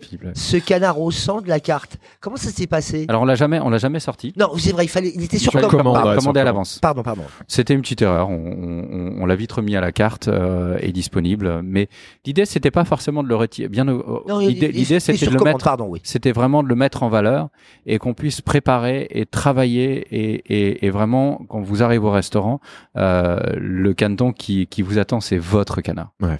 Donc euh, il faut pas en faire le, le caneton Frédéric Delas, c'est une recette exceptionnelle. Et euh, l'idée, c'est pas de ne faire que ça. Il y a Mhm. toute la carte euh, et il y a toute la cuisine euh, du chef qui est extrêmement importante à mettre en avant. Et notamment, alors je ne sais pas la nouvelle carte, euh, on parle du canard sang, il y a aussi, c'est une des grandes maisons, on parle aussi, aussi de spécialité ou de monomanie chez certains chefs aujourd'hui. Euh, la Tour d'Argent, c'est une grande cuisine du canard. Ouais. Euh, votre père avait compilé un livre de recettes qui était, je crois, les recettes des 400 ans, les recettes de la Tour d'Argent. Dans ce livre de recettes, je crois qu'il y a une euh, trentaine de recettes différentes de canard. Il n'y a pas Euh, uniquement donc cette on n'est pas enfermé euh, et le canard ça reste aussi l'un des l'une des plus belles pages de la cuisine française sur laquelle vous pouvez écrire nombre de sauces. L'avantage du canard, c'est que c'est qu'il y a, il y a, il y a- il y a- d'abord il n'y a pas de sujet de religion, donc comme ça on est tranquille. exact. C'est vrai. Euh, ensuite, euh, ensuite, ça, ça, ça accommode extrêmement bien. On se rappellera de, de dans Masterchef, c'était euh, comment elle s'appelait, je crois, Nawel, qui avait, qui avait, qui avait fait un canard aux huîtres. Ouais. Exact. Euh, et c'était très bien trouvé. C'était très fin en fait, et elle a gagné. Ouais. Euh, donc, euh, c'est c'est c'est euh, C'est une belle aussi matière. un, ouais. un, un très très beau produit. Alors aujourd'hui, évidemment, plus compliqué avec les, les, les problématiques de grippe aviaire. Donc on attend vite euh, qu'ils puissent vacciner. Et puis en plus, euh, il y a les couvoirs qui ont été impactés. Donc ça, on aura toujours un, un peu une épée de Damoclès qui, qui, qui peut nous inquiéter. Euh, mais c'est comme tous les produits. À un moment donné, ça reste des produits sensibles, euh, des produits naturels. On a des canetons qui sont en liberté. Mhm. Et donc forcément, bah c'est ça, ça, ça subit un petit peu les aléas du temps. Matière vivante, mais Tout à fait. Et tu disais pour l'anecdote, mais c'est quand même un point important, que c'est Canard, cette recette, depuis sa création, elle est numérotée, c'est ça? Tout à fait. Et aujourd'hui, on est à quel euh, Tu parlais du million, Un je million crois, quand t'es 250 000 euh, quelque chose. Moi je m'en fous, j'en ai trois numéros. arrivé. Ah. Et on garde une, une petite, Ah, euh, une petite étiquette, une petite petite, étiquette, petite tout ça. étiquette. une carte postale. Une carte postale. carte Ah On oui, remet une carte postale. Oui. ouais, avec un numéro, mais c'est tout euh, avec beaucoup de pudeur, hein, il n'y a rien de, de C'est que tu partages tes numéros, parce qu'évidemment, un canard, c'est plusieurs Oui, numéros. bien sûr. Ouais. Euh, non, non, mais c'est euh, tout ça est fait avec un-. Il n'y a tout- rien de kitsch, hein, c'est très discret, Tout très rituel. charmant. Tout un rituel, c'est malin, c'est du Mais mar- comme on avait euh, à la, chez la Serre, il y a quelques années, lorsque tu finissais un repas, c'était offert qu'aux femmes. On te remettait une petite cassolette Ouais. en porcelaine quand tu as eu la chance de déjeuner ou de dîner chez la ça, Serre. ça compte pour le client. Parlons du chef, Yannick Franck, le chef actuel. Quel profil, quel est son parcours euh, Qu'est-ce qu'il C'est amène c'est un meilleur ouvrier de France. Ouais. j'ai- une, une certaine sensibilité pour les meilleurs ouvriers de France, pour les, les valeurs qu'ils portent. Il a en Euh, un col tricolore. ouais. et, et, et les bases de la cuisine qui sont, qui sont aussi solides. Euh, donc euh, on, on s'entend très bien avec cette, cette communauté, euh, si, si on peut présenter les choses ainsi. Et, euh, et il nous a rejoint. Maintenant, ça fait presque ouais trois ans, trois ans et demi. Le, le, Ouais, en le temps- 2019, c'est Ouais, ça? Exactement. Le, le temps passe vite. Hein. Ouais. Euh, Il a fait ses armes où avant? il était au Louis XV, il était, euh, il était au château de Saint-Martin. Et euh, Au groupe Bristol, c'est ça? Exactement. Il a été le premier sous-chef de Eric d'Éric Fréchon pendant très très longtemps. Donc c'est c'est un sacré parcours et euh, et on est très heureux de l'avoir avec nous. Et ce qu'on se disait avec Emmanuel, c'est rare de nos jours d'avoir un chef qui travaille dans un établissement euh, pour lequel la notoriété est supérieure à sa propre notoriété. Parce qu'aujourd'hui, on parle beaucoup de médiatisation des chefs, les chefs sont plus connus que leurs établissements. Comment il vit cette position? Qu'on connaît plus la tour d'argent que le nom de Ça son faut chef. lui demander à lui. Ouais, mais bon, t'as dû en parler avec lui. Ouais, je pense Comment- je pense que il, Est-ce que c'est un... mécontent d'être avec nous, c'est surtout Ouais. l'important. La, la tour, c'est pour pour moi aussi. En fait, la, la tour d'argent nous dépasse. Ouais. Tout- on, on est- dans une maison, on travaille tous pour la tour d'argent. Même moi, hein. Mhm. un jour, je transmettrai la tour d'argent, que ce soit à mes enfants ou à quelqu'un d'autre. Il y aura forcément une transmission. Mhm. Donc la tour d'argent ne nous appartient pas. Ouais. Et ça s'applique également même aux, aux sommeliers. Quand un, on a Victor Gonzalez qui prend la suite de David Ridgway, Ouais. c'est une transmission. La transmission s'est faite sur le temps long. Euh, Aujourd'hui, c'est Victor Gonzalez, le chef sommelier. Il prend la suite. Lui achète des bouteilles, qui, certaines bouteilles qu'il ne vendra peut-être pas. Ouais. Et, euh, et il vend des bouteilles qu'il n'a jamais achetées lui-même. Donc il y y a une valeur de transmission et on sert tous un établissement qui est au-delà euh, de, de, de, de, de l'individu. Et ça, c'est important. Et, et, et de manière intéressante, je pense que pour, euh, en tout cas, c'est- c'est c'est un, c'est quelque chose qui porte aujourd'hui, ce sont des valeurs. Et tout le monde est- doit être fier de travailler pour la Tour d'Argent, comme je suis très fier de travailler pour la. Tour d'Argent. Et ça force à l'humilité.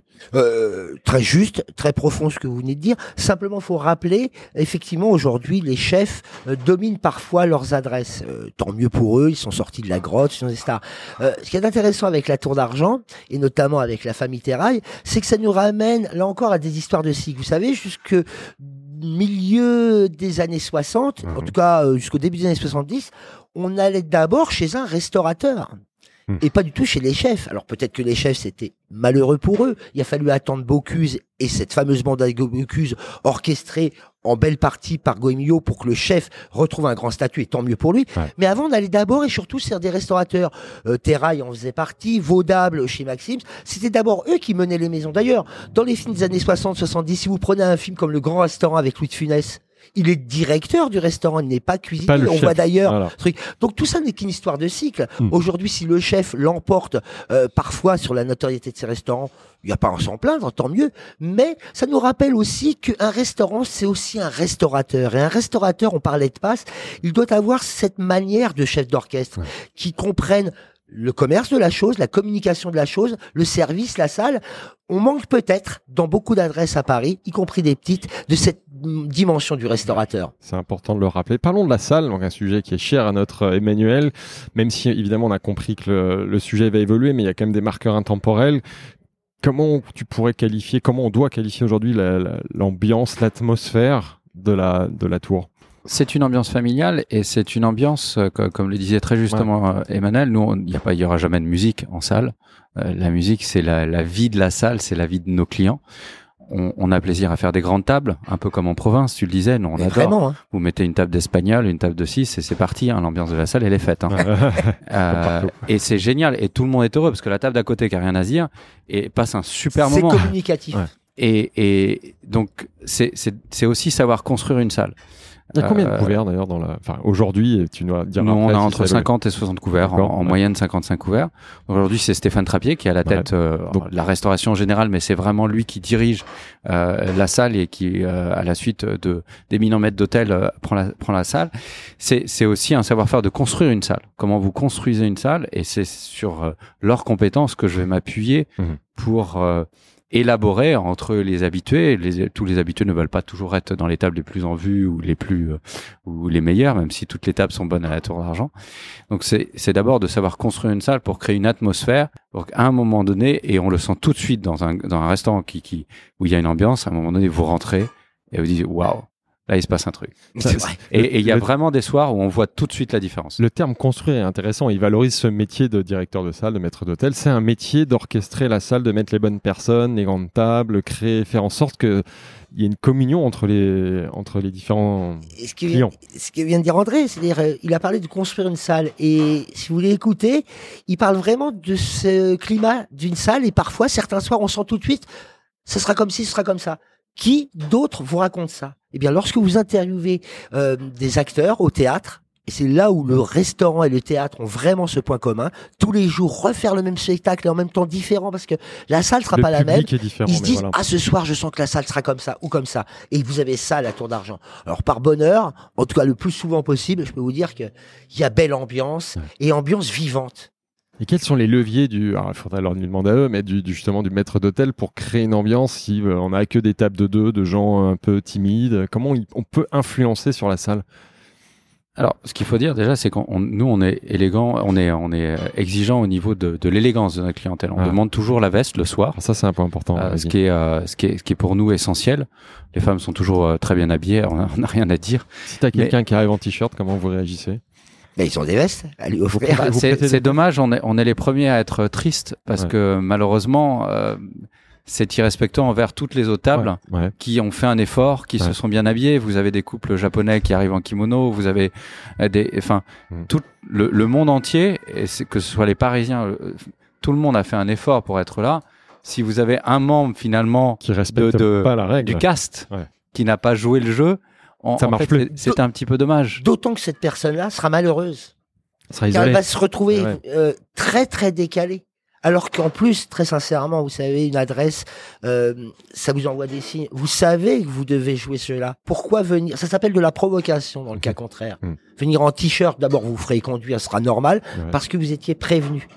Et qu'en plus, ce qu'il ne dit pas, c'est que si vous avez au minimum une chemise, On croit qu'il y a un dressing. On vous On prêtez des. prêtera une veste, bien sûr. On vous Ça- prêtera une veste. ça en vous- plus, on a l'élégance de vous la prêter. Ça vous, vous est déjà arrivé de refuser un client parce qu'il n'était pas dans le dress code ou qu'il voulait pas porter une veste que Oui, vous malheureusement, et, et, et Dieu sait si pour nous c'est c'est euh, C'est un crève-cœur. parce que euh, au-delà du chiffre d'affaires, hein, parce que c'est une table, c'est pas négligeable, mais c'est surtout qu'on aimerait bien qu'ils reviennent, Ouais. qu'ils viennent nous voir, qu'ils soient convaincus par la, par l'expérience.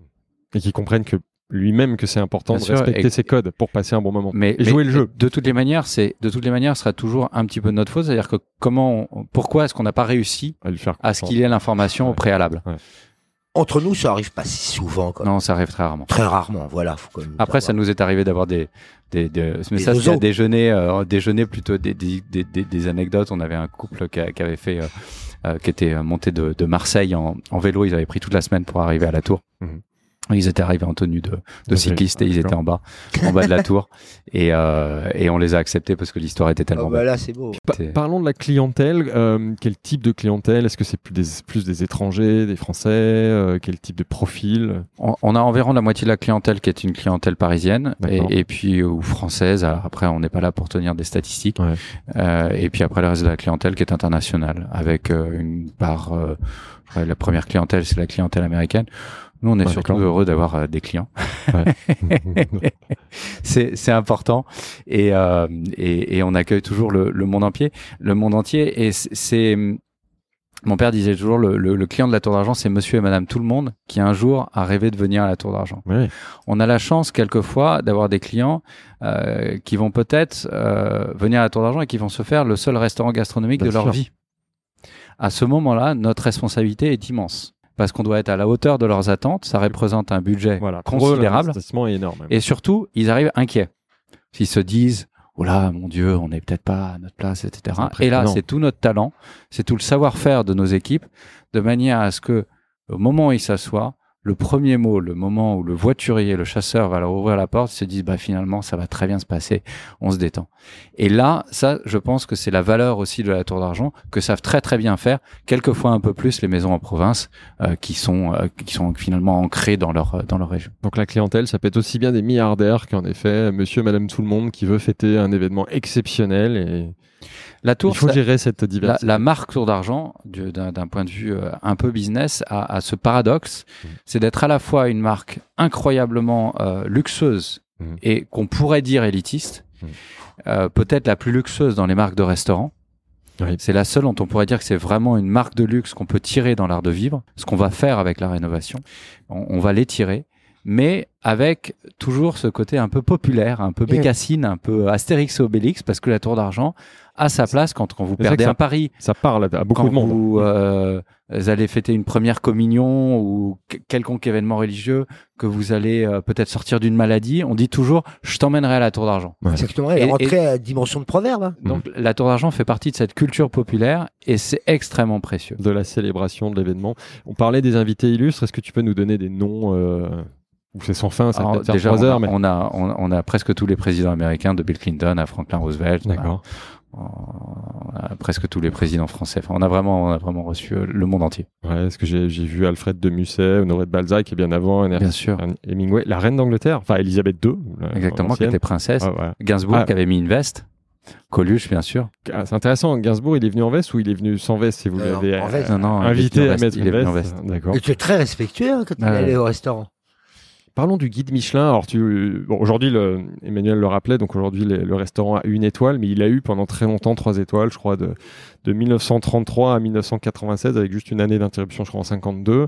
Et malheureusement, perte de la troisième étoile en 96 et perte de la deuxième étoile, euh, enfin, de, oui, de la deuxième étoile en 2006. Euh, aujourd'hui, quel, euh, quel rapport tu as au, au Michelin? Est-ce que c'est un objectif aujourd'hui, la conquête, la reconquête de la deuxième et de la troisième étoile? Bien sûr. On était en 33 euh, parmi les tout premiers à avoir trois étoiles à, à Paris. Ouais. Le guide Michelin, c'est l'institution absolue. On, on ira toujours chercher la deuxième étoile, ça fait partie des objectifs. Donc nous, on a un immense respect pour le guide Michelin et, et, euh, et en plus de très bonnes relations avec le guide. Donc euh, ça, ça fait partie, euh, notamment l'étoile verte, qui est quelque chose Ouais. qu'on va qu'on va regarder très attentivement parce que ça s'inscrit dans notre dans notre démarche éco-responsable Ouais. sur sur la réouverture. Donc il y a il y a plein de il y a plein de raisons de d'aimer le Michelin. Toi, comment t'as vécu en 2006 Parce que donc t'étais là, hein, c'était au moment où justement tu reprenais. Comment t'as vécu la perte de la deuxième étoile? Oh, c'est pas quelque chose qu'on vit bien. hein. Je me doute. Euh, c'est pour ça que tu je t'en veux que je te parle. raconte, euh, la- Moi, je préfère te raconter autre chose. Hein. C'est le moment douloureux. Ouais, plein mais- d'histoires sympas. Ouais, mais tu. Celle-là, les, les moyens. C'est vrai? Bah, c'est un- Non, ouais. c'est c'est pas. C'est dur. Forcément, c'est dur. C'est ouais, c'est- c'est forcément. Mon père était âgé. euh, Ouais. Pour une maison comme la Tour, c'est un choc. Pour parler d'autre chose et, et avancer Non, mais en plus, vas-y, oui, oui, je pense que c'est un ber- euh, Non, mais ce qu'il y a de joli aujourd'hui, c'est que je pense que l'objectif est parfaitement atteignable. hein. Euh, la deuxième étoile est en vue, à mon avis, sans aucun souci. Surtout- à eux de décider, bien évidemment. mais- Surtout avec ce que tu vas nous raconter dans Ah, la deuxième partie de l'épisode, j'espère. Nous, on va découvrir en direct. On n'a pas eu d'infos avant. Parlons de la cave un peu avant, parce que comme je le disais en introduction, la cave fait quand même partie. On peut, enfin, on peut pas évoquer la tour d'argent sans évoquer son sous-sol. Euh, Qu'est-ce qu'elle a de particulier cette cave? Alors, on a peut-être euh, une des plus belles collections de vins français au monde, Ouais. sur, par la profondeur des millésimes, qui est quelque chose de très important, Mhm. par euh, l'attention qu'on porte à l'élevage du vin. On considère qu'un vin doit être servi à maturité. Mhm. On adore aller chercher ce plateau, même si aujourd'hui euh, les vins se boivent plus jeunes, ils sont plus accessibles plus tôt. Euh, On est sorti des grands Bordeaux qu'il fallait faire vieillir pendant 30 ans. Ouais. Mais on, on adore euh, faire euh, grandir nos vins euh, pour qu'ils arrivent à leur, euh, leur âge adulte. Donc les acheter primeurs et les garder des, des années, voire des décennies dans cette cave. Primeur, bien sûr, mais euh, primeur, ça s- s'applique euh, au Bordeaux. On a une très très belle cave de Mhm. Bourgogne, ce qui est un petit peu la force de la Ouais. tour, Ouais. c'est d'avoir beaucoup acheté et de continuer à beaucoup acheter en Bourgogne. Mhm. Donc on continue à se positionner énormément. Là, on, on a profité de cette période de fermeture pour euh, vendre à notre clientèle habituée, mais aussi pour acheter, parce qu'une cave est un, c'est un être vivant, Ouais. donc il faut vraiment la, le suivre et l'accompagner, le faire vivre. Ouais. Et puis euh, dans toutes les autres belles régions de France, on a des très très belles, euh, des très très belles collections de Cahors, de Loire, de Sancerre, de Jura, de de euh, de euh, d'Alsace. La France est riche de ces vignobles. On a aujourd'hui une diversité et c'est très difficile parce qu'il y a des choix cornéliens Ouais. qui sont faits par Victor exclusivement. Moi, j'ai absolument rien à dire là-dessus. Mais euh, Victor, c'est le nouveau, Victor Gonzalez, qui est le nouveau chef sommelier, voilà, pris qui prend la, suite de David, Ridgway, Ridgway, qui a été le chef de cave, chef sommelier pendant, pendant près de 40 ans. 40 ans. Mais aujourd'hui, que- où les caves des vins et les cartes des vins deviennent vraiment des lignes éditoriales, euh, un jeune sommelier qui arrive à 30 ans, est-ce que vous allez ouvrir vers des euh, domaines viticoles euh, hors les frontières françaises? Euh, Quelle est votre position par rapport à ce que l'on appelle les vins biodynamiques ou nature? Est-ce que là encore, euh, la tour d'argent va évoluer questions, là. ou est-ce que la tour d'argent décide, et ce n'est pas du tout euh, ni une moins-value ni une plus-value, de dire on est d'abord et surtout la caisse de résonance du vignoble français? Alors, sur les vins, la question facile, c'est biodynamique et nature. Les très bons vins, euh, notamment sur la Bourgogne, le sont déjà depuis très longtemps. Donc nous, on s'est jamais forcément posé la question de bio, biodynamie ou nature. C'est d'abord les très grands vins. Euh, ensuite, euh, et, et puis c'est très amusant parce qu'aujourd'hui, quand on va dans le vignoble, parce que moi j'ai la chance d'accompagner euh, David et Victor, parce que Bah, David être toujours. Mais oui, bien sûr. Moi, je fais un métier fantastique. Je vous l'ai déjà dit. C'est vrai. Euh, j'ai- la chance de les accompagner dans les vignes parce que David nous accompagne encore euh, pour, pour et va nous accompagner encore pendant quelques temps. Donc euh, quand on va quand on va dans ces, ces régions entre guillemets qu'on dit modernes, même si elles sont pas du tout modernes parce qu'elles sont là depuis des, des centaines d'années, mais quand on va à Cahors ou quand on va dans le Jura, personne va vous dire que ces vins sont bio parce que c'est une évidence. Mhm. En fait, c'est pas un argument marketing. Ouais. C'est très c'est très euh, c'est très Paris ou c'est très euh, 14e euh, ou c'est c'est très 11e, 11e arrondissement. voilà, 11e, je cherche Ouais. c'est très 11e arrondissement de dire qu'un un vin est bio. À un moment donné, il faut surtout que le vin soit très bon. Et, et les, les, donc, ça, c'est, ça, c'est pour nous, c'est, euh, et puis euh, aujourd'hui, il y a une réduction dans les taux de soufre. Donc, c'est, quelque part, c'est, c'est le sens de l'histoire. Et, et, et les vins nature ont apporté, ont un peu bousculé, euh, ont un peu secoué le cocotier dans ce sens-là. Mhm. Mais c'est en, en tout cas une évolution très, très intéressante. Et, et, et qu'on suit, euh, qu'on suit, euh, donc, on- surtout, on ouvre un petit peu les collections parce que quelquefois certains Bourgognes sont, devenus- sont ont atteint des prix un peu importants Ouais. donc je pense que euh, on- d'après ce que je vois on ouvre un petit peu nos, nos choix d'achat sur l'étranger on a alors on a les les, les Tokay et les Porto qui sont des vins euh, des vins qui ne sont pas français mais euh, on a euh, ensuite sur les vins du Nouveau Monde euh, et on en adore tous il y a des vins absolument merveilleux Napa Valley, euh, un peu. alors on était à Napa, on est allé Ouais. goûter là quand on était chez Thomas Keller, on a goûté des choses fantastiques. On on- on n'aura jamais de vin étranger en dehors des Tokay et des Porto euh, pour une simple et bonne raison, c'est un client, qu'il soit français ou étranger, ne vient pas à Paris pour Pour boire un vin un, un californien. vin californien, euh, sud-africain, euh, australien. Euh, ensuite, si jamais il devait trouver, là, là, vous, tu m'as vraiment posé la question, je pourrais passer longtemps parce qu'on on se pose la question, on s'est posé Ah la question. je- bien. Et euh, ensuite, euh, euh, même si on devait avoir des vins étrangers, euh, il faut qu'on soit original. Pour être original, il faut que les, il faut les importer. Euh, S'ils le sont pas déjà, il faut les importer nous-mêmes. S'il faut les importer nous-mêmes, ça coûte très La cher. facture. Ouais. Donc, euh, Pour le client, surtout. la exactement. Donc déjà, il y a un coût d'importation qui est non négligeable. Dans une dans un monde éco-responsable comme aujourd'hui, euh, même si on a envie d'exotisme, on a toujours envie d'exotisme, la question peut se poser aussi de l'impact CO2. Euh, la Bourgogne est quand même beaucoup plus proche que l'Australie. Mhm. Euh, après, il y a les conditions d'importation où il y a des questions qui peuvent se poser. On contrôle tout à fait euh, les conditions d'importation de la Bourgogne. Euh, c'est fait tôt le matin et puis il y a une période de l'année où les vins ne bougent plus Mhm. et euh, on les récupère en octobre. Alors que là, en bateau. Alors que quand, quand si si Ah, vont si si, le- si si une palette va, va être posée au Havre euh, au mois de juillet, euh, En pleine on, on le fera jamais. Ouais. Donc donc il y a les conditions d'importation et puis et puis après euh, on a le droit aussi d'être un petit peu chauvin autour de cette table. La France est vernie. On a une collection de de vins absolument extraordinaire. Je ne vois vous pas réserve et nous comment ménage encore beaucoup de Voilà. surprises. on doit pouvoir trouver notre bonheur en En France. France, il y a des choses de quoi faire, absolument fantastiques. Et très souvent, d'ailleurs, euh, je terminerai là-dessus, beaucoup de vins étrangers cherchent à faire du vin style français. Mm. Euh, donc, euh, commençons, euh, restons à la source. Co- combien de bouteilles Je le disais en intro, 300 000, c'est toujours d'actualité? Oui, oui. C'est impressionnant.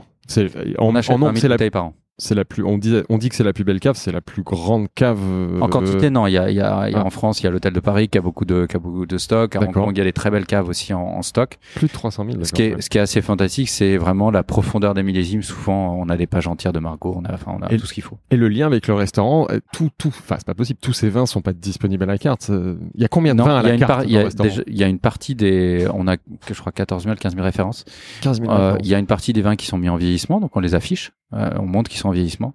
Euh, et Mais puis on on, acheter, quelquefois on protège aussi certaines, euh, certains domaines euh, qui excitent un petit peu tout le monde, comme les rayas. Euh, je sais pas pourquoi là, il a- enfin si on sait très bien pourquoi. Les grands sommeliers, euh, notre cher Antoine Pétrus a porté la, la, la, la- la bonne parole, mais c'est des très grands vins et, et donc on les protège un petit peu. Ouais. Mais euh, sur les sur les collections et puis surtout sur la, la diversité sur un même terroir et surtout sur le choix des domaines, on a une équipe de sommeliers qui traditionnellement va dans les vignes une fois par mois. Alors qu'il y a une place vide, bah, c'est moi qui la prends. Ouais. Euh, mais alors on part tôt, très tôt le matin, on va. on est candidat aussi avec on- Emmanuel, hein, si part, tu euh, cherches. euh, euh, attention, c'est rendez-vous à 6h30 à Gare de Lyon et puis un- la journée, euh, C'est pas un problème. la, jour- la journée passe vite, mais elle est Ah. longue. Ah. Oh non, moi c'est bon, j'irai le soir Ah. resto, c'est bon. Mais, Faites ça, euh, faites ça. Donc c'est c'est aussi une valeur de choix, de sélection, Ouais. et, et ce sont, je pense, d'excellents choix qui ont été faits et qui le sont aujourd'hui. Il y a la carte, les quarts de prix. Ça, on commence à quel prix La carte des vins et on va jusqu'à quel prix? Alors là, j'ai pas les, les, les noms, les, les chiffres en tête euh, avec la rouverture, mais Ouais, ça, ça va évoluer. Je sais pas, 120 euros, quelque chose. comme ça, Il faudrait que je vois. Ouais. Et ça monte jusqu'à. Il n'y a pas de limite. Il y a Ah pas bah de limite. après, c'est le Il y a- il y a vertige beaucoup, de beaucoup de zéros. Il y a beaucoup, beaucoup, exceptionnelles. Parlons des autres activités du groupe. Euh, bon, la rôtisserie, déjà deux mots là où on est aujourd'hui, mais on en a un petit peu parlé tout à l'heure. C'est un établissement de combien de couverts? Quel type de restauration tu proposes ici? Enfin, vous proposez ici? Alors c'est un héritage lyonnais, hein, c'était Ouais. au Beaujolais, c'est euh, c'est un des héritages dans la maison. Et puis après, euh, on, on l'a rendu un peu plus parisien. On est sorti un petit peu du côté très Beaujolais, euh, Lyon, Bouchon Ça Lyonnais. s'appelait la rôtisserie du Beaujolais. ça s'appelait au Beaujolais, ensuite c'était la rôtisserie du Beaujolais, euh, aujourd'hui c'est la rôtisserie. Donc on l'a on l'a rendu un petit peu plus parisien. Ouais. Euh, mais c'est euh, la bonne petite cuisine bistrotière telle qu'on l'adore à Paris. C'est euh, le poulet puré, c'est euh, les euh, euh, va les escargots. On y a déjeuné ce On y a déjeuné. Ouais. Manuel, Ce un mot midi, bouquet d'asperges blanches, euh, une petite crème légère, euh, vraiment nourriture légère comme l'air du temps. Après, excellent pavé de haddock avec cet embeurré chaud, on parlait de gourmandise d'enrobé, un petit velouté d'asperges pour apprendre. Et alors, il y avait une euh, mousse au chocolat. Et Fameuse euh, le mousse au chocolat. je ne dis rien. Vous en avez laissé pour les autres? Bah non, justement, c'est pour ça- ça, que j'en parle pas. Ça, ça, m'inquiétait parce que juste avant l'épisode, je me suis dit, oulala. Rapidement, parce que ça, euh, la pudeur de ne pas en parler, peut-être que c'est un secret qu'il faudrait garder, mais juste en face de la rôtisserie, Mais oui. vous traversez la rue. Alors là, vous êtes vraiment sur ce qu'on appelle un quai de Seine parisien, un quai rive gauche. Il y a la statue de la Sainte Geneviève, notre sainte patronne qui nous préserve. Il y a les quais de l'île Saint-Louis, il y a les bouquinistes. Et alors désormais, qui l'eût cru? Une terrasse. Eh ouais. C'est la découverte terrasse sur un pont parisien. C'est quoi cette autorisation? Comment vous avez négocié? On a démarré avec le Covid, qui est une période où on se pose euh, toujours plein de questions. Donc, euh, nous, on a fait des, des, des canards, euh, euh, des canards en livraison. On a fait plein de petites choses. On a ouvert la petite épicerie euh, justement pendant la période, euh, la, juste la sortie. Je crois que c'était le deuxième confinement, sortie du deuxième confinement. Ouais. Et puis, on a eu cette autorisation exceptionnelle pendant le Covid de faire une terrasse qui euh, a la chance de se retrouver euh, juste en face de nous, donc sur le pont Marie. Le cadre est Vous magnifique. vous rendez compte? Ouais. On Je a n'ai jamais vu une terrasse de bistrot sur un pont parisien. C'est magique. J'aurais pas dû le dire, je regrette, tu couperas ça. Ouais, non, parce euh, qu'elle va, elle va être prise d'assaut. On n'a pas pu la tester, car malheureusement il pleuvait tout à l'heure, mais là aujourd'hui, maintenant on est en plein soleil. Euh, les Notre autres, directeur général s'est battu pour un beau di- comme un beau diable pour, pour avoir l'autorisation. Il faut savoir qu'on a deux autorisations. Mhm. Euh, une pour la terrasse avec un mètre très spécifique, hein, c'est Ouais, très très réglementé. Mhm. Et, euh, et après la partie végétale, la Ah oui, végétalisation, donc on a un permis de végétalisation. Ouais. On s'est très pointu. Et, euh, et on a pu avoir l'autorisation. On ne sait pas si elle sera renouvelée l'année prochaine, mais en tout cas, on est très heureux. Et puis, elle est, elle est très belle et on essaie de d'en faire, d'en faire on une belle expérience. On invite nos invités à la découvrir aussi. Parlons de la boulangerie, autre activité un peu surprenante pour un restaurant gastronomique. Donc, est-ce que tu peux nous raconter les coulisses de cette ouverture? De Alors, c'était projet? Ouais. C'était en 2016. On avait, euh, on avait un local, euh, on avait une boutique qui s'appelait Les Comptoirs. On vendait un petit peu de d'art de la table et autres. Il fallait qu'on se repose, qu'on se repose un certain nombre de questions Mhm. et on, un certain nombre de questions. Et on, on s'est dit que euh, dans la logique en fait de servir vraiment le cœur business, parce que le cœur de, de la tour c'est le restaurant gastronomique Mhm. et le pain est un élément essentiel et central du repas. Donc c'est vraiment sorti des, des, des bouquins euh, d'école de commerce et il faut servir le cœur de métier. Mhm. Et notre cœur de métier, c'est la gastronomie. Et faire son propre pain, bah, c'est fantastique parce que vous pouvez avoir deux fournées par jour. Euh, c'est de l'autre côté de la rue. Aujourd'hui, c'est éco-responsable, même si à l'époque on, on l'avait pas forcément Ouais, identifié comme étant ouais, l'objectif. quelque chose de- d'absolument primordial. Et puis surtout permettre au chef de travailler ses propres pains, d'adapter les recettes, de travailler les farines. Mhm. Et on a été, euh, je tiens à le dire, et c'est ça qui est fantastique dans nos métiers, incroyablement bien accueillis par la profession des boulangers. Dominique Enrac, qui est le président des, des boulangers en France, est devenu un ami. Mhm. On a été, euh, euh, alors euh, Pichard, et quelques quelques quelques mésaventures, mais mais euh, en tout cas, on a été euh, que ce soit Philippe Jocteur aussi, dont j'ai euh, hérité du, du, du boulanger Alexis Bourgeot qui a démarré avec nous. On a euh, Gosselin aussi qui nous a, enfin tous les boulangers, on, on a fait un peu le tour des popotes, d'abord pour se présenter, pour dire voilà, on va devenir pétrins, boulanger. là. Et, euh, et en 2016, maintenant, euh, il y, il y en a d'autres qui, qui l'ont fait. Mais surtout, on a tout internalisé et on l'a fait de nous-mêmes. Et aujourd'hui, on a une boulangerie qui travaille très fort. Ouais, On fait près de 570 clients par jour. D'accord. C'est énorme pour une boulangerie. Car on rappelle, hein, attention, elle, elle- elle fournit le pain pour le restaurant, euh, la rôtisserie, la tour d'argent, mais c'est ouvert au public. hein. Ouais. Vous pouvez avoir un peu de la tour d'argent à votre table tous les matins. Il y avait, il y avait- de quartier. exactement, il y avait cette idée de, de servir le cœur métier, le cœur business, et aussi de se rendre accessible, parce que la tour d'argent a toujours été vue comme un peu distante. Et, et là, tout d'un coup, on se reconnecte avec le quartier Dans le quotidien. Euh, et on est dans le quotidien et une boulangerie. Alors c'est assez marrant parce que quelquefois j'ai servi aussi un petit peu, j'ai fait un peu de vente à la boulangerie. Faut, faut, faut euh, pour, pour avoir cette connexion avec les clients. Et en fait, une boulangerie appartient aux gens du quartier. Les gens ils sont chez eux hein, dans une boulangerie. Vous n'êtes pas chez vous. Mmh. Et euh, et surtout avec une part de salé qui est extrêmement limitée. Euh, au contraire de, alors maintenant ça évolue parce que les boulangeries sont en train d'élever le niveau de qualité, Mhm. mais on nous disait à l'époque, enfin moi les retours que j'avais en 2014-2015, c'était surtout surtout le salé, c'est très très important dans une boulangerie. Et nous on s'est dit maintenant en fait on va vraiment servir le cœur métier. Il y a trois alors il y a trois métiers dans dans une boulangerie, la viennoiserie, la boulangerie et puis la tarterie. Ouais. Euh, nous on fait une, une, une alors la pâtisserie, hein, mais nous on fait une pâtisserie de boulanger. On est euh, dans le quartier latin, donc on fait c'est vraiment une boulangerie simple mais avec les meilleurs produits. La pâtisserie, on l'a maîtrisée assez vite. La boulangerie euh, aussi, grâce à Alexis, on est allé arriver très très vite sur quelque, des choses très très intéressantes. Et puis avec les moulins de char, moulins de Brasseuil, c'est la famille euh, Thomas Morel là, qui nous a accompagnés, euh, avec qui on, on, on- vraiment on a élevé le niveau très très vite. Et la viennoiserie, ça a été un enfer. Ah bon? La Ah une oui? très bonne viennoiserie, c'est très très difficile. En fait, faire un bon pain pain au chocolat, c'est pas très compliqué. Mais quand il faut en faire 600, 800 par semaine et vous multipliez sur euh, tous les croissants, euh, les mini viennoiseries, j'avais calculé que sur une sur une semaine en fait, une boulangerie une boulangerie c'est 35 000 pièces Ouais. unités vendues. C'est considérable parce que vous avez toutes les il y a les mini meringues, il y a, il y a énormément de produits qui sont vendus et tout ça la clientèle s'attend à ce que ce soit tout très bon. Oui, parce qu'ils reviennent en plus régulièrement. Exactement. Hmm. Et il suffisait. Et au début, les premiers mois, en fait, on a, on a une variété. C'était irrégulier. Le métier. Ouais, ouais. Et donc, on avait une irrégularité. Un jour, c'était, c'était vachement bien. Et puis, le lendemain, c'était un petit peu moyen. On se faisait allumer. Et, euh, et, mais ça a été, ça a été, on a tenu bon. Et aujourd'hui, non seulement euh, ça, ça a créé une proximité, ça a remis aussi la tour d'argent là où on l'attendait pas. On s'est dit tiens, ils sont capables de faire quelque chose où on les attend pas. Ouais. Donc ça peut légitimer aussi d'autres choses. Bien sûr. Et puis ça crée un trafic euh, dans le quartier Ouais. parce qu'il a fallu faire venir les clients euh, de Maubert, de Cardinal Lemoine euh, qui doivent faire 5 minutes à pied pour venir à la boulangerie de la Tour, sachant que les gens ont plutôt l'habitude de prendre la boulangerie qui est en face de la bouche de métro. Bon, ça va, c'est 5 minutes à pied dans un joli Paris. Ouais, Oui, il doit avoir une belle clientèle ici. Et là, donc c'est en effet un nouveau métier, mais maintenant c'est un métier qui est maîtrisé, ça fonctionne bien. C'est une boulangerie qui te ça qui fonctionne très bien. très bien. Ouais. Ce sera toujours fragile parce que nous sommes des métiers aussi qui dépendent des équipes. Euh, les, il suffit que les équipes, c'est toujours fragile. Ouais. Donc aujourd'hui, la boulangerie de la Tour est, est excellente. Je pense qu'elle le sera demain. Tout ça est supervisé par notre chef Yannick Franck, dont j'ai absolument aucun doute. Ouais, donc c'est le chef Euh, qui, d'accord, qui supervise la boulangerie aussi, forcément. Et, euh, et on a eu toujours des super boulangers. On a eu Lucien Espi- Espella qui est euh, maintenant euh, Ouais. au Moulin de Char. On a Nicolas Lelanne qui, est- qui nous a suivis là- pendant quelques années, qui a fait un super boulot. Et là, on a un jeune là, qui nous rejoint. Donc, euh, moi, j'ai toute confiance sur le fait qu'on arrive à maintenir notre niveau, Ouais. mais on sait que c'est un métier très exigeant. Ok. Alors, tout ça s'inscrit un petit peu dans une logique de village tournel. Mhm. C'était ta prochaine question, sinon je la, tu vois, je je la pose à Ah, ta on a le place. droit de les Continue. précéder. Prends la main sur le- Je vais me prendre un café. Prends la main sur l'entretien. Euh, le, on, on- on a ouvert la petite épicerie euh, au 13 quai de la Tournelle. Il gère, il gère. Et, et on a euh, et on a euh, et on a cette petite idée de village tournelle. Donc le On village, le quai de la tous- Tournelle. tous ces commerces à proximité. Ouais. Exactement. Alors j'avais vu ça euh, de manière très très modeste. LVMH avait fait ça à Motesando à Tokyo. Ouais. Je m'étais dit on va faire la même chose à notre niveau bien évidemment.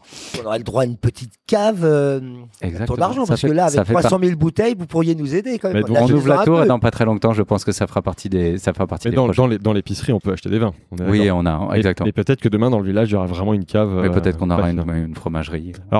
Ah, On en a il y, a- il y a tellement. il y a- Avec un bleu d'Île-de-France, un il y a bleu francilien. Parce que la- l'affinage, c'est un, métier fantastique. On a, Ah oui. on, a- on a commencé à affiner quelques fromages. Mais aussi, C'est un, c'est un, c'est un petit peu complexe. hein. Aujourd'hui, on est avec Laurent Dubois qui fait un, Ah. Qui est vraiment, qui nous fait une sélection de fromages extraordinaire. Et on en a parlé avec lui, c'est-à-dire que ça, ça fait partie des, des petites idées. Mais ça, c'est vraiment pas pour tout de suite. compliqué. hein. il y a- ça fait pas partie du projet que tu vas nous raconter dans deux minutes. Euh, avant justement de parler de l'avenir, on aime bien les chiffres dans Business of Vous pour donner un petit peu de la dimension à toute, à toute l'activité. Combien de salariés Je crois que tu as parlé de 120 tout à l'heure, c'est ça C'est 120 salariés, 150 salariés ou- Ouais, Ça a peut-être évolué. on a 130, 135 salariés. Ouais. Alors, Quel ratio entre voilà les équipes de, du restaurant gastronomique, les autres activités Ça fait quoi à peu près? C'est plus, c'est plus- surtout le Le restaurant, restaurant gastronomique. c'est 70 personnes. Ouais, Euh, Et puis après, il y a euh, la rôtisserie, il y a la e-boutique aussi qui travaille très Ouais. bien. On a toute l'activité euh, vin qui est importante. Ouais. Donc c'est c'est un petit groupe, c'est une petite petite PME. Alors, on C'est- est tout petit. Hein. On fait euh, on fait on va faire ouais, 12 entre 12 et 12 et 13 millions de chiffre C'était d'affaires. ma première question. Donc 12 et 13 millions de chiffre d'affaires. Ouais. Et pareil, quelle Et on est répartition Voilà. J'ai entendu quelques des certains on, on est rentable. Ouais. C'est tout à fait possible. C'est on a c'est un travail d'équipe. Moi j'ai Ouais. un super directeur général Yannick Branchereau qui nous a rejoint aussi maintenant ça fait. 4 ans et demi, euh, qui était ancien directeur général de Lavinia, qui est un remarquable gestionnaire aussi. Euh, donc là aussi, il faut savoir construire ses équipes. Mhm.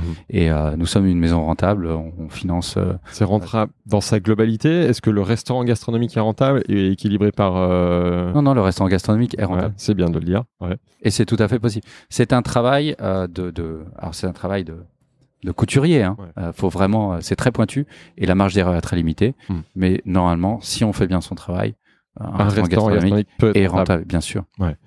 Et par rapport à- aux autres activités, laquelle est la plus rentable? C'est le gastronomique, c'est le bistrot, c'est l'épicerie? Alors, moi, je pensais Boulangerie. que, non, je pensais Ah que la boulangerie serait plus rentable que ça. C'est très difficile. Ouais. Ah oui Ah ouais, c'est très difficile parce que d'abord, on achète les super produits. On a une grosse équipe. Ouais. On a une très grosse équipe. Et, euh, et on produit tout nous-mêmes parce que la question s'est posée à un moment donné. Donc la boulangerie est pas si rentable que ça. On D'accord. pensait que ce serait mieux. Donc La rôtisserie. Ouais. c'est assez équilibré. Hein. Je, je dis pas ça pour Ouais. éviter ta question, mais Ouais, c'est non. assez équilibré. Il n'y a pas de, il y a pas d'enseignement C'est spectaculaire. pour ça, ouvrez une cave.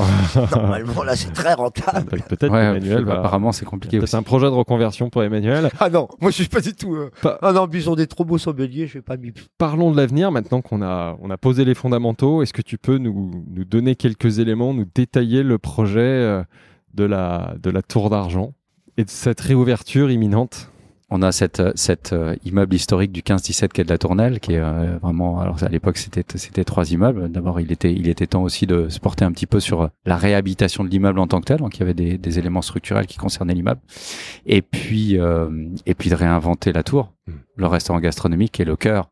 Euh, on travaille Ouais. pour le restaurant gastronomique et comment euh, réinventer et, produire des offrir des nouvelles expériences.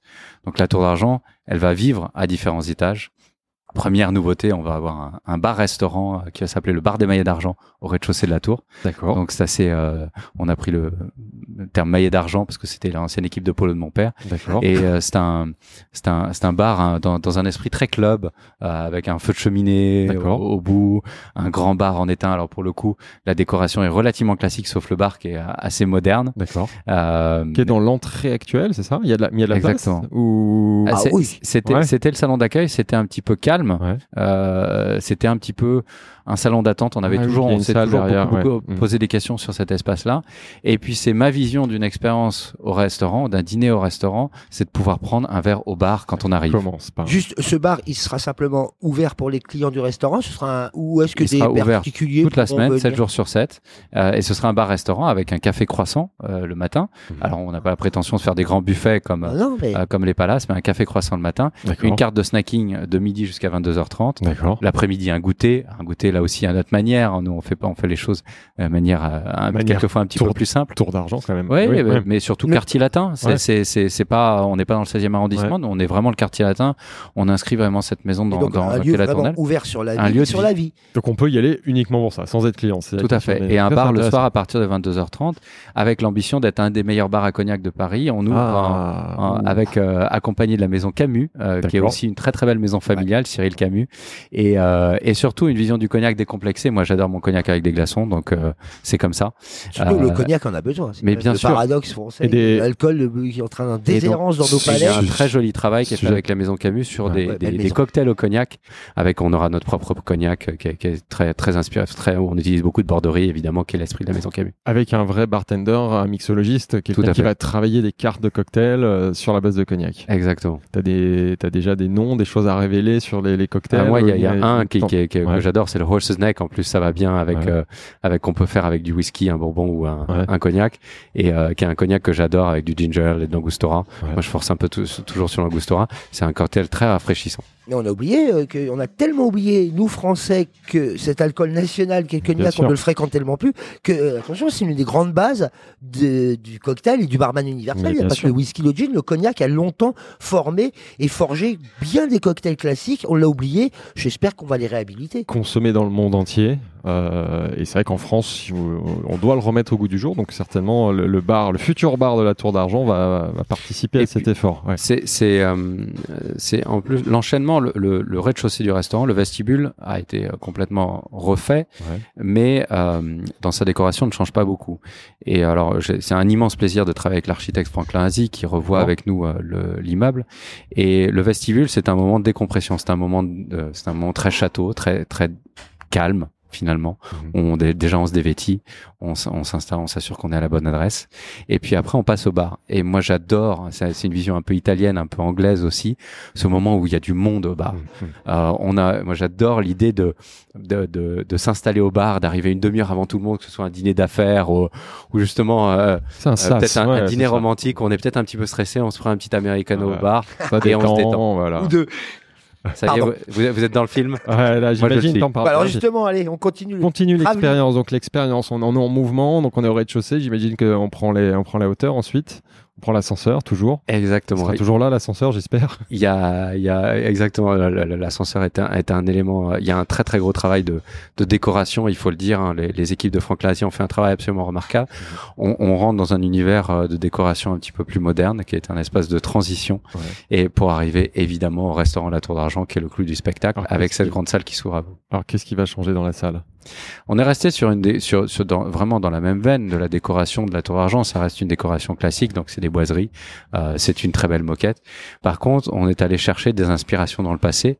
Dans les années 30, on a par exemple euh, sur les chaises, c'est des magnifiques chaises. On s'est un petit peu inspiré du modèle Odominé, euh, qui, est, qui, est- qui, a- qui est une, qui est une chaise en corde, Ouais, euh, qui a été euh, euh, réinventée par Franklin d'accord. Et, euh, et donc très très joli travail. On reste sur le même mise en place de, de la table. Par contre, il y a des gestes d'architecture, de décoration très forts Ouais. de Franklin, avec notamment un plafond euh, qui est un, un plafond en inox extrêmement fort, et extrêmement moderne, euh, parce que on, on- trouvait que le, le plafond d'abord c'est quelque chose que l'on voit de l'extérieur, Mhm. et ce plafond vous emmène jusqu'à la cuisine, qui n'a pas changé de place, qui est au même endroit, qui est sur la gauche, Ouais. mais qui va être ouverte. D'accord. Cuisine ouverte, ça c'est important. Grande cuisine ouverte. ouais.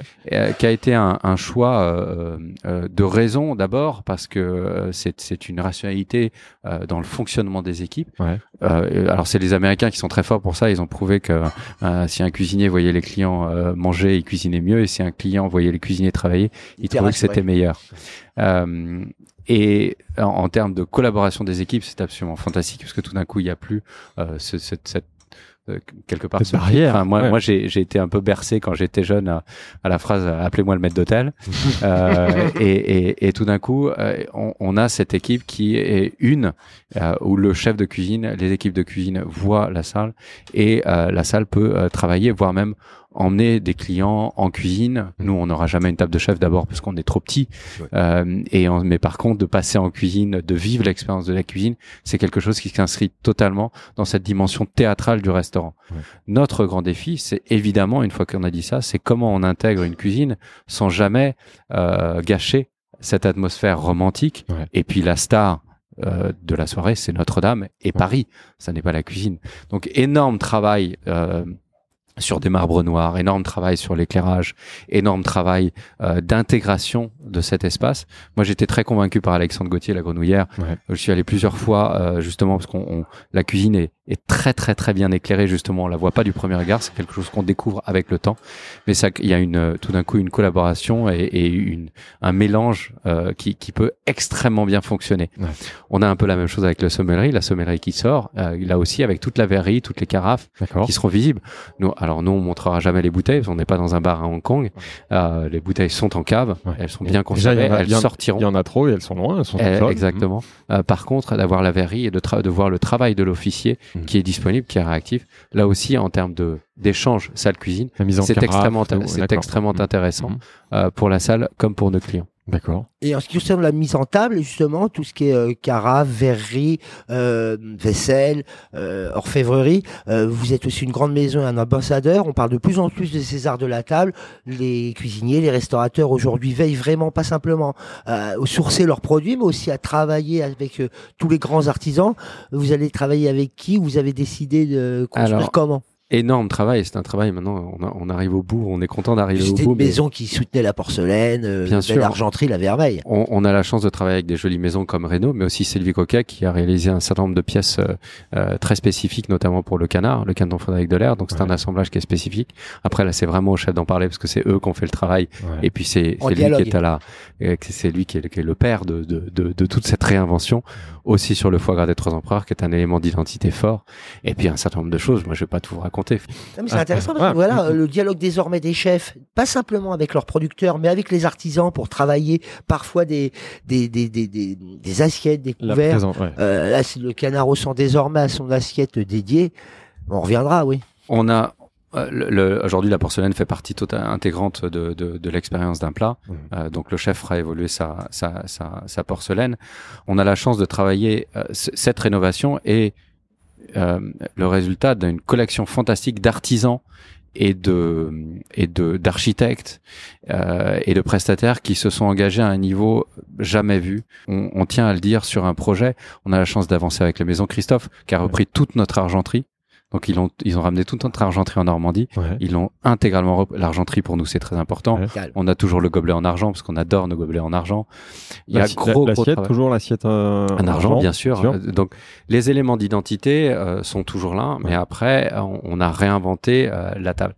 On a aussi une collection d'artistes euh, qui sont intervenus sur le chantier, qui sont assez fantastiques. Il y a Margot Lavève qui a euh, dessiné la moquette, euh, qui a inspiré des vraiment des, des vagues euh, de la scène. C'est une moquette bleue euh, très jolie et très moderne, Ouais. et qui amène vers euh, la cuisine. Après, on a quelques pièces uniques de Pauline Guerrier, de Ouais. d'Andon Carbone, euh, avec la fraise de Paris qui a inventé. Donc, il y a tout un, il y a toute une collection de jeunes artistes qui sont, qui ont aussi travaillé sur le projet et qui, nous, on était incroyablement heureux de travailler avec eux et j'ai l'impression qu'ils étaient très fiers de travailler pour la tour. Parfait. Alors, avant qu'on continue le déroulé du nouveau projet, parce que je crois qu'il y a encore quelques surprises à nous révéler, j'aimerais jouer une question de quelqu'un que tu vas reconnaître. Je ne sais pas s'il se présente et qui est un peu lié à ce qu'on est en train de se dire. Bonjour André Terrail. Je me pose une question que sans doute beaucoup de gourmets, d'amoureux d'histoire, d'observateurs de la gastronomie se posent aussi.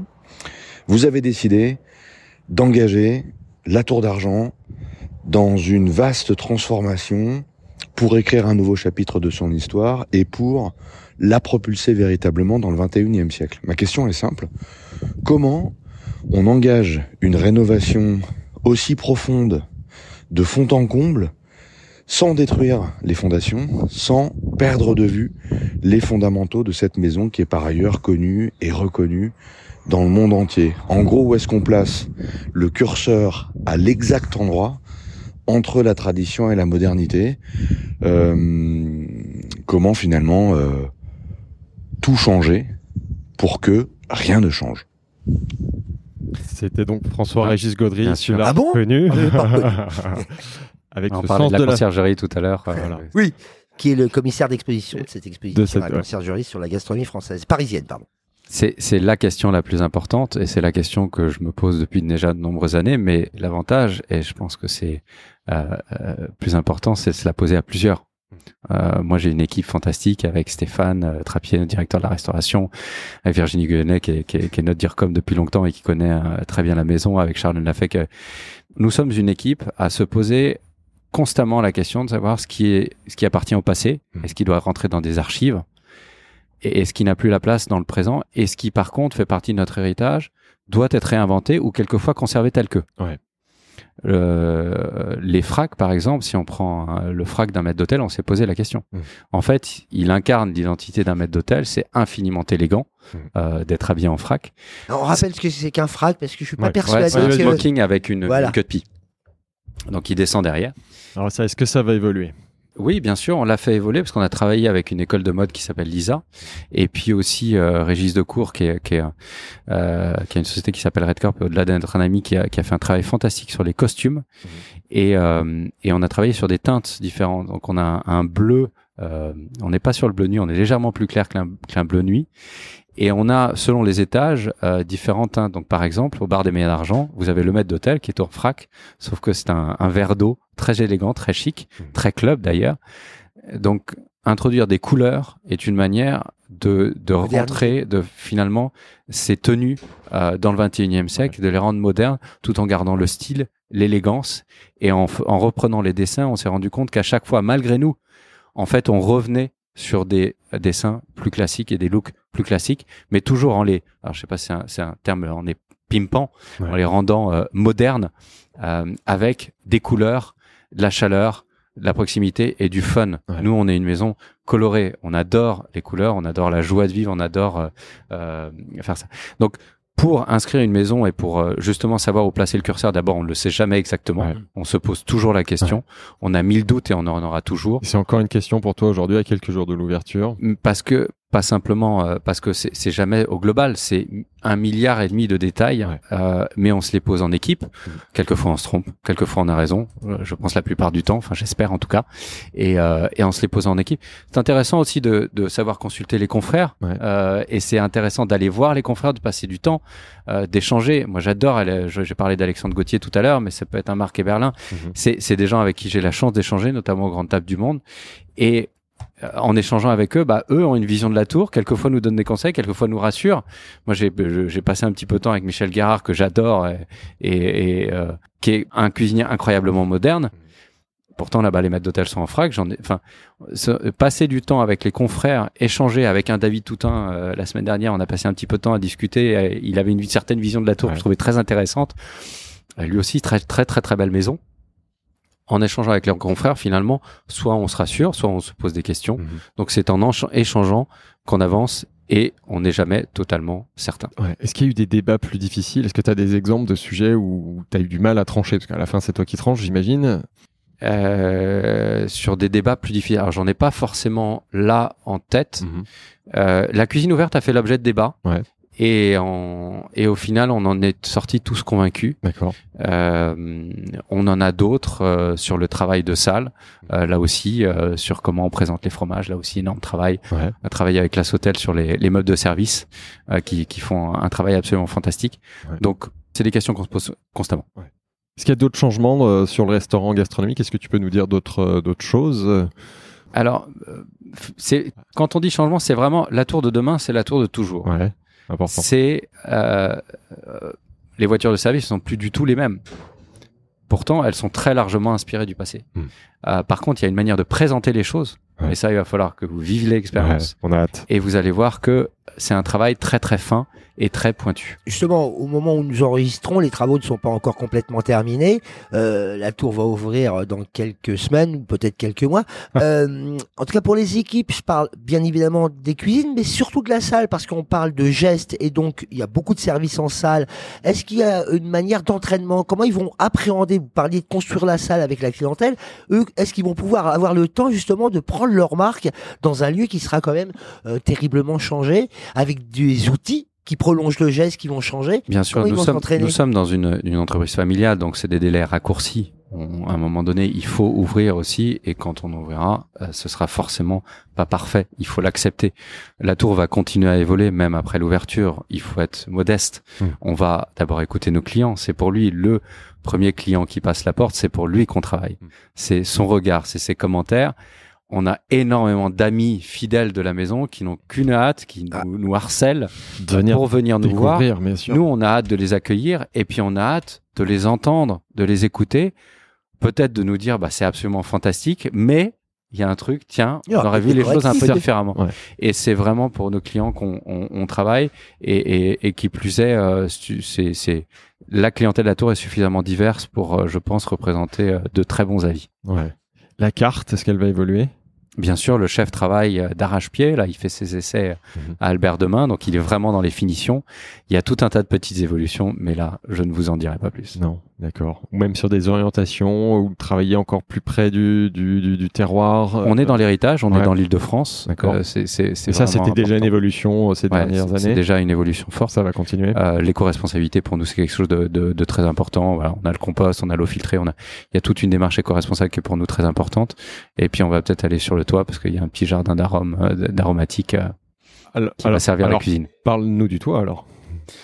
On monte d'un étage, on est au sixième étage. euh, grande nouveauté, on va Grande avoir nouveauté. le toit de, le toit de la tour, Ouais. euh, donc un rooftop Un rooftop. avec une orientation euh, champagne très forte, comme un comme un lounge, un peu un Ouais. lounge champagne. Là, on l'ouvre avec une très jolie maison de champagne qui s'appelle.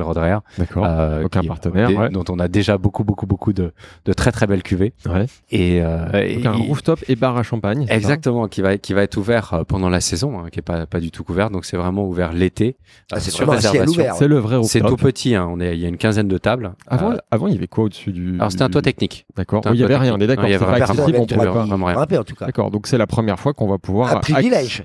tout à fait accéder au toit avec et le et l'ascenseur magnifique. montera jusqu'au septième étage ce qui est une grande nouveauté nouveau et ce qui a été d'une complexité inouïe avec un très très euh, joli dessin de Franklin Asie un dessin très moderne là pour le coup on est vraiment euh, très euh, je dirais euh, très parisien un très beau travail sur le, le- le- les toits en zinc c'est c'est vraiment très très léché Ouais. et c'est magnifique et surtout une vue absolument Ouais. spectaculaire sur Juste Paris. pour revenir cinq minutes au restaurant, euh, faut nous tendre la carte. Alors je veux bien qu'on nous raconte pas du tout les plats ni les recettes, mais est-ce qu'on restera bien dans une carte construite avec du choix, de la sélection, Oui. des menus au dîner et un menu aussi au déjeuner, et pas dans le menu unique? J'ai toujours peur aujourd'hui. On a, on a, on a trois menus et la carte. On garde une carte, ce qui est une des particularités de la tour. C'est, on s'est posé, là, on s'est Ouais. posé la Ouais, question. que c'est important. mais on est là pour le coup, c'était pas un débat parce que pour nous, ça nous paraissait quand même assez évident, parce qu'on aurait pu se dire, tiens, bah, nous, on va faire un menu fixe, Ouais. comme euh, bah, chez Thomas Keller, c'est un menu fixe et, Ouais, et ça marche très, très bien, comme plein de, plein de maisons. Ça Euh, n'aurait pas plu Emmanuel, ça. Mais Je suis pas à moi de choisir. hein. Mais cas, euh, à ça la m'aurait fortement déplu, oui. À la voilà, tour, c'est pas crois, quelque chose crois. que nous voyons à la tour. Ouais. On a trois menus. On a le menu déjeuner, menu déjeuner qui est pour nous très important. Faut, faut le rappeler, hein. le menu déjeuner à Tour d'Argent, les gens parfois ont ce petit souci, c'est normal. Les premiers, quand tu n'es jamais pénétré, d'y aller. Le, le moment délicieux peut-être, c'est de passer par l'heure du déjeuner, doser ce menu. Personne ne vous prendra de haut. Euh, on vous prendra même sous votre aile et vous allez vraiment déguster tout le plaisir de la tour avec, je ne connais pas le nouveau tarif. Alors là, quand on parlait de créativité prix, qualité prix, c'est une belle affaire en vérité pour tutoyer un peu des cibles de la gastronomie. Je peux, Et j'espère, c'est pour ça que j'ai évoqué te ce dévoiler qu'on sera, on sera à 150 euros pour, quatre services. D'accord. Euh, L'idée, c'est que ce soit déjà une expérience. Euh, on vient à la Tour d'Argent pour se faire plaisir. C'est un lieu de destination. Mhm.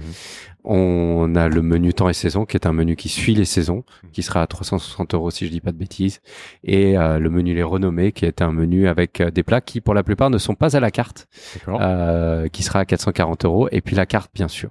D'accord. Donc on a bien fait de poser Mais la oui, c'était question. une très bonne question, Emmanuel. Et pour rassurer Emmanuel, le canard, il sera toujours là. Le canard Bien sûr. Est-ce que le rituel va évoluer? Est-ce qu'il va y avoir des évolutions sur On cette a vu que la spécialité? On a, on a un travail, pas sur la recette, mais sur la présentation. Énorme travail sur la présentation. Dans quel sens? C'est un, c'est un, c'est un assemblage et c'est une, une série de séquences. euh, mais là, c'est encore une fois, ça, il faut que le chef en parle. C'est pas à moi de le faire. André, André, André, il y a une autre chose qu'on voyait parfois comme cela passer euh, à la Tour d'Argent, même souvent, c'était les pommes soufflées. Elles sont toujours là, Bien sûr. puisque vous êtes les seuls et uniques désormais à Paris servir ces pommes soufflées. C'est-à-dire que ce ne sont pas des frites, ce sont des pommes de terre soufflées, on dirait des bulles de savon fabuleuses. Elles sont sûr. toujours là. ça, ça une, c'est un plat d'une modernité folle, c'est surréaliste. hein. ça fait une semaine qu'il m'en parle de ces pommes soufflées. Euh, y, il y aura encore Voilà des, un de, un monument soufflées. dans le monument, Ah, tu- la pomme soufflée. Donc elles sont encore là. Ouais, bien sûr. Est-ce qu'il y a d'autres surprises? Je, je crois qu'il y a encore une surprise dans les nouveautés. Alors laquelle? Je sais pas. Non Dormir ou pas désormais à la Tour d'Argent Ah ça, c'est, ouais, paraît-il. Il faut tout dire. Là, il faut tout dire. On est là. toi, ça, donc ça m'a surpris, mais est-ce que tu peux nous expliquer quel est le, quel est le projet? On, on a un appartement. On a, on l'a appelé l'appartement parce que c'est, c'est bien au-delà d'une suite. C'est un appartement d'amis. D'accord. Euh, c'est, euh, on l'a incarné autour de d'Augusta Burdel, qui était euh, mon arrière-grand-mère, et, euh, et c'est, c'est une très belle suite euh, unique, Alors quel étage? Unique au cinquième étage. Cinquième étage. D'accord. Exactement. Et donc, dispo- donc une seule disponible. Donc euh, on vous vous lancez dans l'hôtellerie, même si c'est l'hôtellerie très particulière parce que c'est une seule chambre. Tout à fait. Et alors, euh, l'idée, c'est d'avoir euh, là aussi une expérience Tour d'Argent. Donc, elle est Tour d'Argent jusque dans les moindres détails. Il y a une énorme de travail de charte. Tous les lieux de la maison ont leur propre charte, leur Ouais. propre univers, leur Mhm. propre logo, Chaque étage, ouais. leurs propres euh, leurs propres odeurs aussi. On a travaillé avec un nez Clémence Bess qui a fait un travail fantastique. Ouais. Euh, donc on a on a des parfums pour chaque étage. On a hors du temps. On a qui est le parfum euh, qui est le parfum de l'appartement parce qu'on est on est entre un appartement très parisien, un parfum et, et des odeurs euh, scandinaves parce que Ouais. il y a aussi une décoration scandinave parce que moi je suis je suis finlandais. Maman, oui. Exactement. Ouais. Donc euh, Des origines, en effet. donc il y a, il y, a, il y, a, il y a tout un tout un esprit et puis évidemment le, le cognac polo qui est un peu le, le les arômes de du bar des mailles d'argent. Et pourquoi une seule chambre? Parce qu'on peut pas en faire plus. Ouais, il y a un pas de place. Il y a pas de une place. chambre, Un c'est appartement, un appartement quand même. Et puis c'est c'est ce sera une expérience fantastique parce que les clients auront euh, on n'a qu'un seul client. Vous allez dans un palace, euh, même les meilleurs, ils ont entre 65 et 150 chambres. Nous on en a qu'une. C'est extraordinaire comme Donc le expérience. client c'est c'est forcément quelqu'un qui va un peu rentrer dans la famille pendant le temps qu'il passe. Alors temps. pardon, mais ça, l'idée vous est venue comment? Un matin, vous vous êtes dit, tiens, le cinquième, je vais en faire un appartement. Parce que tout le reste, c'est beaucoup de travail, mais on est dans une espèce de logique dans la galaxie Tour d'Argent. Mais l'appartement au cinquième étage, l'unique appartement ouvert euh, comme euh, au particulier, donc comme pour un hôtel. Simplement, c'est une suite, une chambre, un appart. Ouais, bah c'est C'est quoi C'est un peu trop de cognac un soir? Non non non. Euh, Oui, il a l'air jamais d'assu- trop de il a l'air cognac. d'assumer. hein. Jamais trop de à cognac consommer avec modération, évidemment. et avec des glaçons. euh, On the rocks. Et non, c'est c'est là. D'abord, euh, on avait cet espace qui avant les, était les, les salons privés, donc c'est ce qu'on aurait pu faire. Donc on voulait vraiment se concentrer sur le restaurant gastronomique. Et puis étendre l'expérience Tour d'Argent, tirer vers euh, le lifestyle, l'art de vivre. Et c'est aussi très très amusant de travailler sur la- sur l'appartement parce que là on peut on fait autre chose. C'est un autre métier. Et c'est un autre métier. Euh, alors là aussi, on a énormément travaillé pour comprendre. Et là, on va apprendre aussi en faisant, parce qu'il y a des choses qu'on n'a certainement pas totalement appréhendées. Mais comment est-ce qu'on rend une expérience, euh, une nuitée, une nuit avec nous, Tour d'Argent Et on a, euh, on a beaucoup beaucoup travaillé dessus. Donc on- voilà, on a hâte. Ouais. Donc le parcours est complet, c'est-à-dire qu'aujourd'hui un client de la Tour d'Argent, il peut aller euh, d'abord euh, prendre un verre au bar, monter au restaurant gastronomique, rester la nuit, ensuite euh, Il prendre. peut y passer un week-end. il peut passer un week-end. C'est ça la Exactement. nouveauté, c'est qu'on peut passer un week-end cru plus. On va garder les caves pour l'instant fermées avec la réouverture, parce qu'il va nous falloir un petit peu de temps pour euh, Ah oui. Euh, parce qu'on a on a dû bloquer les caves avec les travaux, donc Ouais. on, a, on a stocké les, les, les bouteilles à l'extérieur et on va les, les faire rentrer. Enfin, en tout cas, une, une petite les, les nouveaux achats pour être précis. Donc, euh, il va nous falloir un petit peu de temps pour les faire revenir.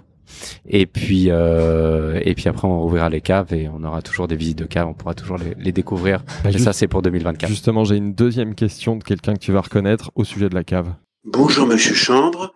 Euh, Bonjour André, donc euh, je m'appelle Eric Baumard, je dirige le restaurant du 5 Trois Michelin depuis euh, depuis 20 ans Georges V. Je voulais poser une question à André, qui est à l'aube de réouvrir la maison mythique et exceptionnelle de la Tour d'Argent. Est-ce qu'au travers de la cave, qui, reste un élément fondateur de l'ambiance de cette grande maison, il va animer le vin euh, encore plus qu'avant au travers de vin au verre Est-ce qu'il va animer ça au travers des repas ou il gardera la formule traditionnelle? Est-ce que le vin va encore plus circuler euh, qu'avant au restaurant voilà, C'est une question euh, ouverte à André. Voilà, puis j'embrasse très fort et j'espère, euh, j'espère de, de, tout cœur que cette réouverture va être flamboyante. le grand Eric Baumard, peut-être un, des meilleurs, meilleurs directeurs de salle qui existe. Et sommelier. Hein. Oui, oui, et sommelier. très grand sommelier. Euh, le vin aura une place encore plus importante demain. Euh, d'abord, on en a parlé avec peut-être des, évolutions aussi. Euh, toutes les ventes de vin que nous faisons à quelques quelques clients, on a un petit club autour du vin, donc on offre vraiment une sélection. Dès qu'on revient des vignes, on, a tout un choix qu'on propose à nos clients. Mhm. Euh, donc pour nous, c'est très important. Sur le bar des Maillas d'Argent, il y a un axe vin au verre. Euh, d'après ce que euh, Victor m'a présenté, on a là, on peut pousser le vin au verre. Ça n'a jamais été. Alors c'est évidemment Eric, venant d'Éric Beaumard, qui a été le grand chantre des vins au verre hein, bien avant les, les, les, petits bistrots. Hein. C'est lui, c'était ah ça fait depuis 20 ans, hein.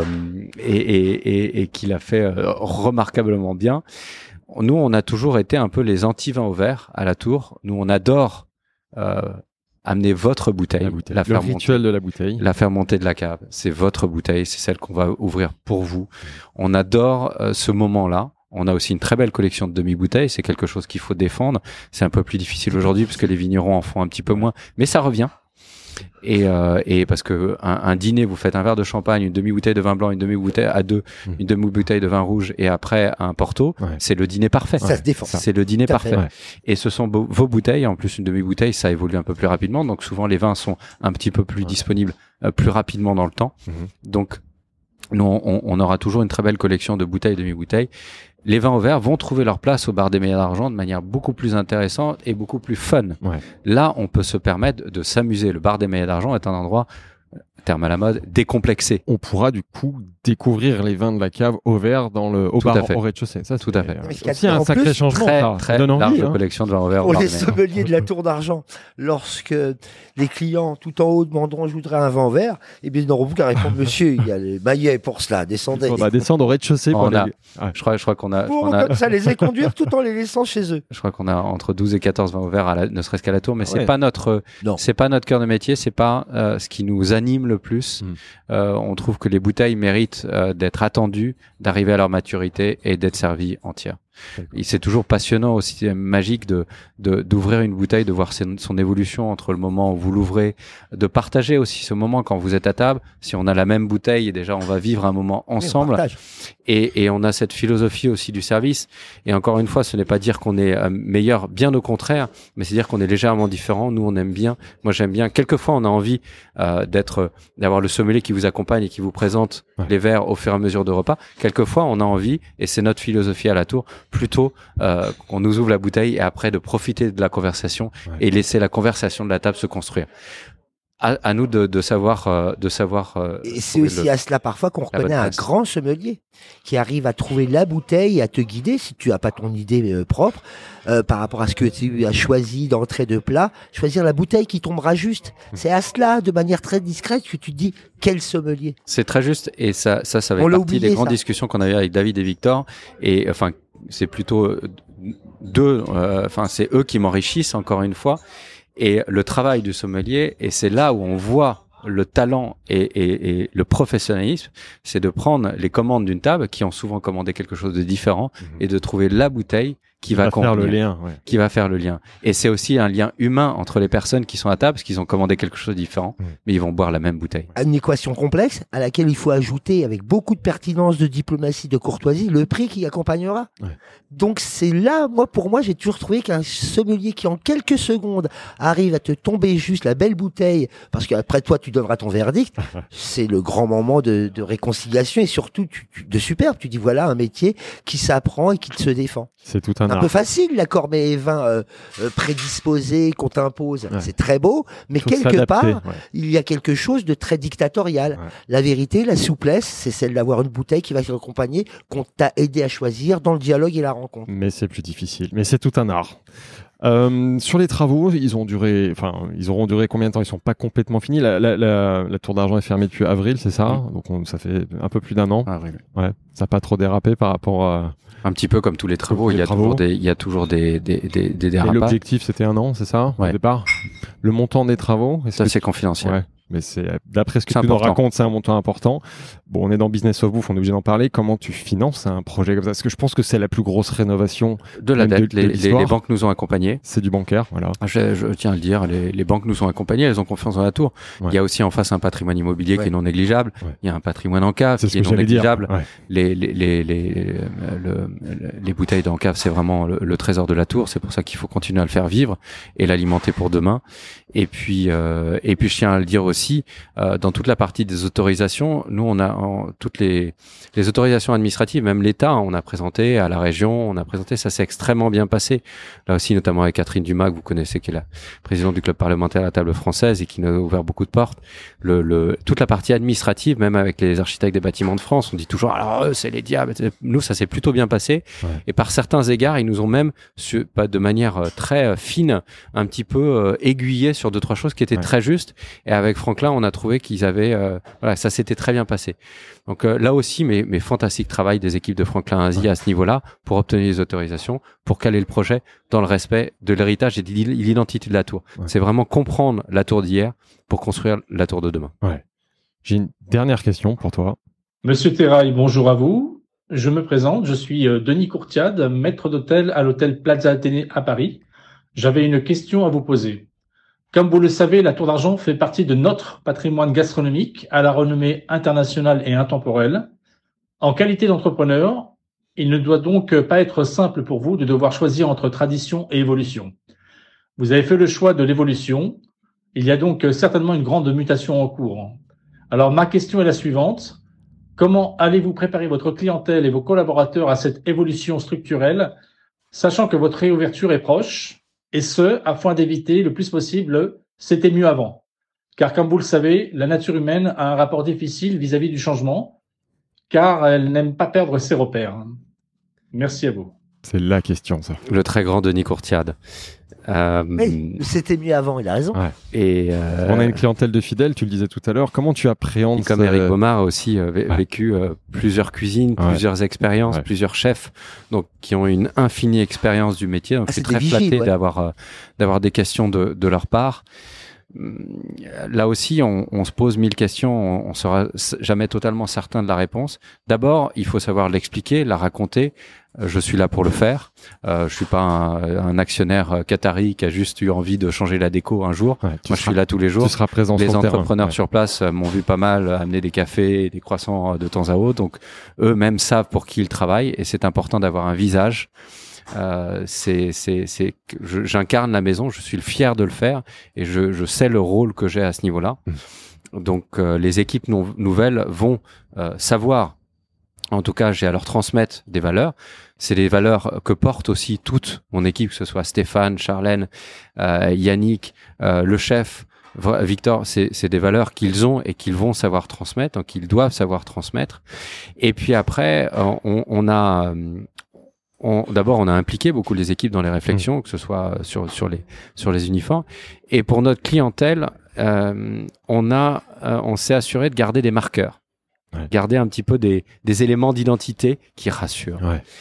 Mais mais finalement on l'a pas fait forcément pour euh, les rassurer eux, mais aussi parce que ça faisait tellement partie de l'identité que ça aurait été un sacrilège. On a parlé des timbales. Euh, Aujourd'hui, servir euh, de l'eau dans une tabale argentée, c'est infiniment tour d'argent. Nous, on trouve ça génial. D'abord parce que c'est beau. D'abord, et parce que l'eau vous paraît meilleure. En plus, elle est gardée fraîche. Euh, petit petit ouais, tout bête. C'est un petit défi pour les sommeliers de temps à autre parce qu'on voit pas exactement où est le niveau de l'eau. Mmh. Mais c'est un marqueur. Le, le, la présentation de la carte, en tout cas la présentation extérieure, est exactement la même que par le passé. La présentation intérieure, on l'a légèrement fait évoluer. Mais donc il y a un certain nombre de choses, le vestibule, de l'entrée. Il y a beaucoup d'éléments qui vont faire que les clients vont retrouver leur marque et le moment où ils vont s'asseoir, vont se dire ça c'est Tour d'Argent. On doit reconnaître la Tour d'Argent. On aura réussi si un client nous dira c'est la même tour d'argent qu'hier, sauf que c'est celle d'aujourd'hui, c'est la tour Du d'hier, 21e siècle, voilà. demain. Comment tu te sens, toi, à quelques jours de l'ouverture? Bah, forcément euh, un peu inquiet. On, on est tous des entrepreneurs, il faut que tout fonctionne.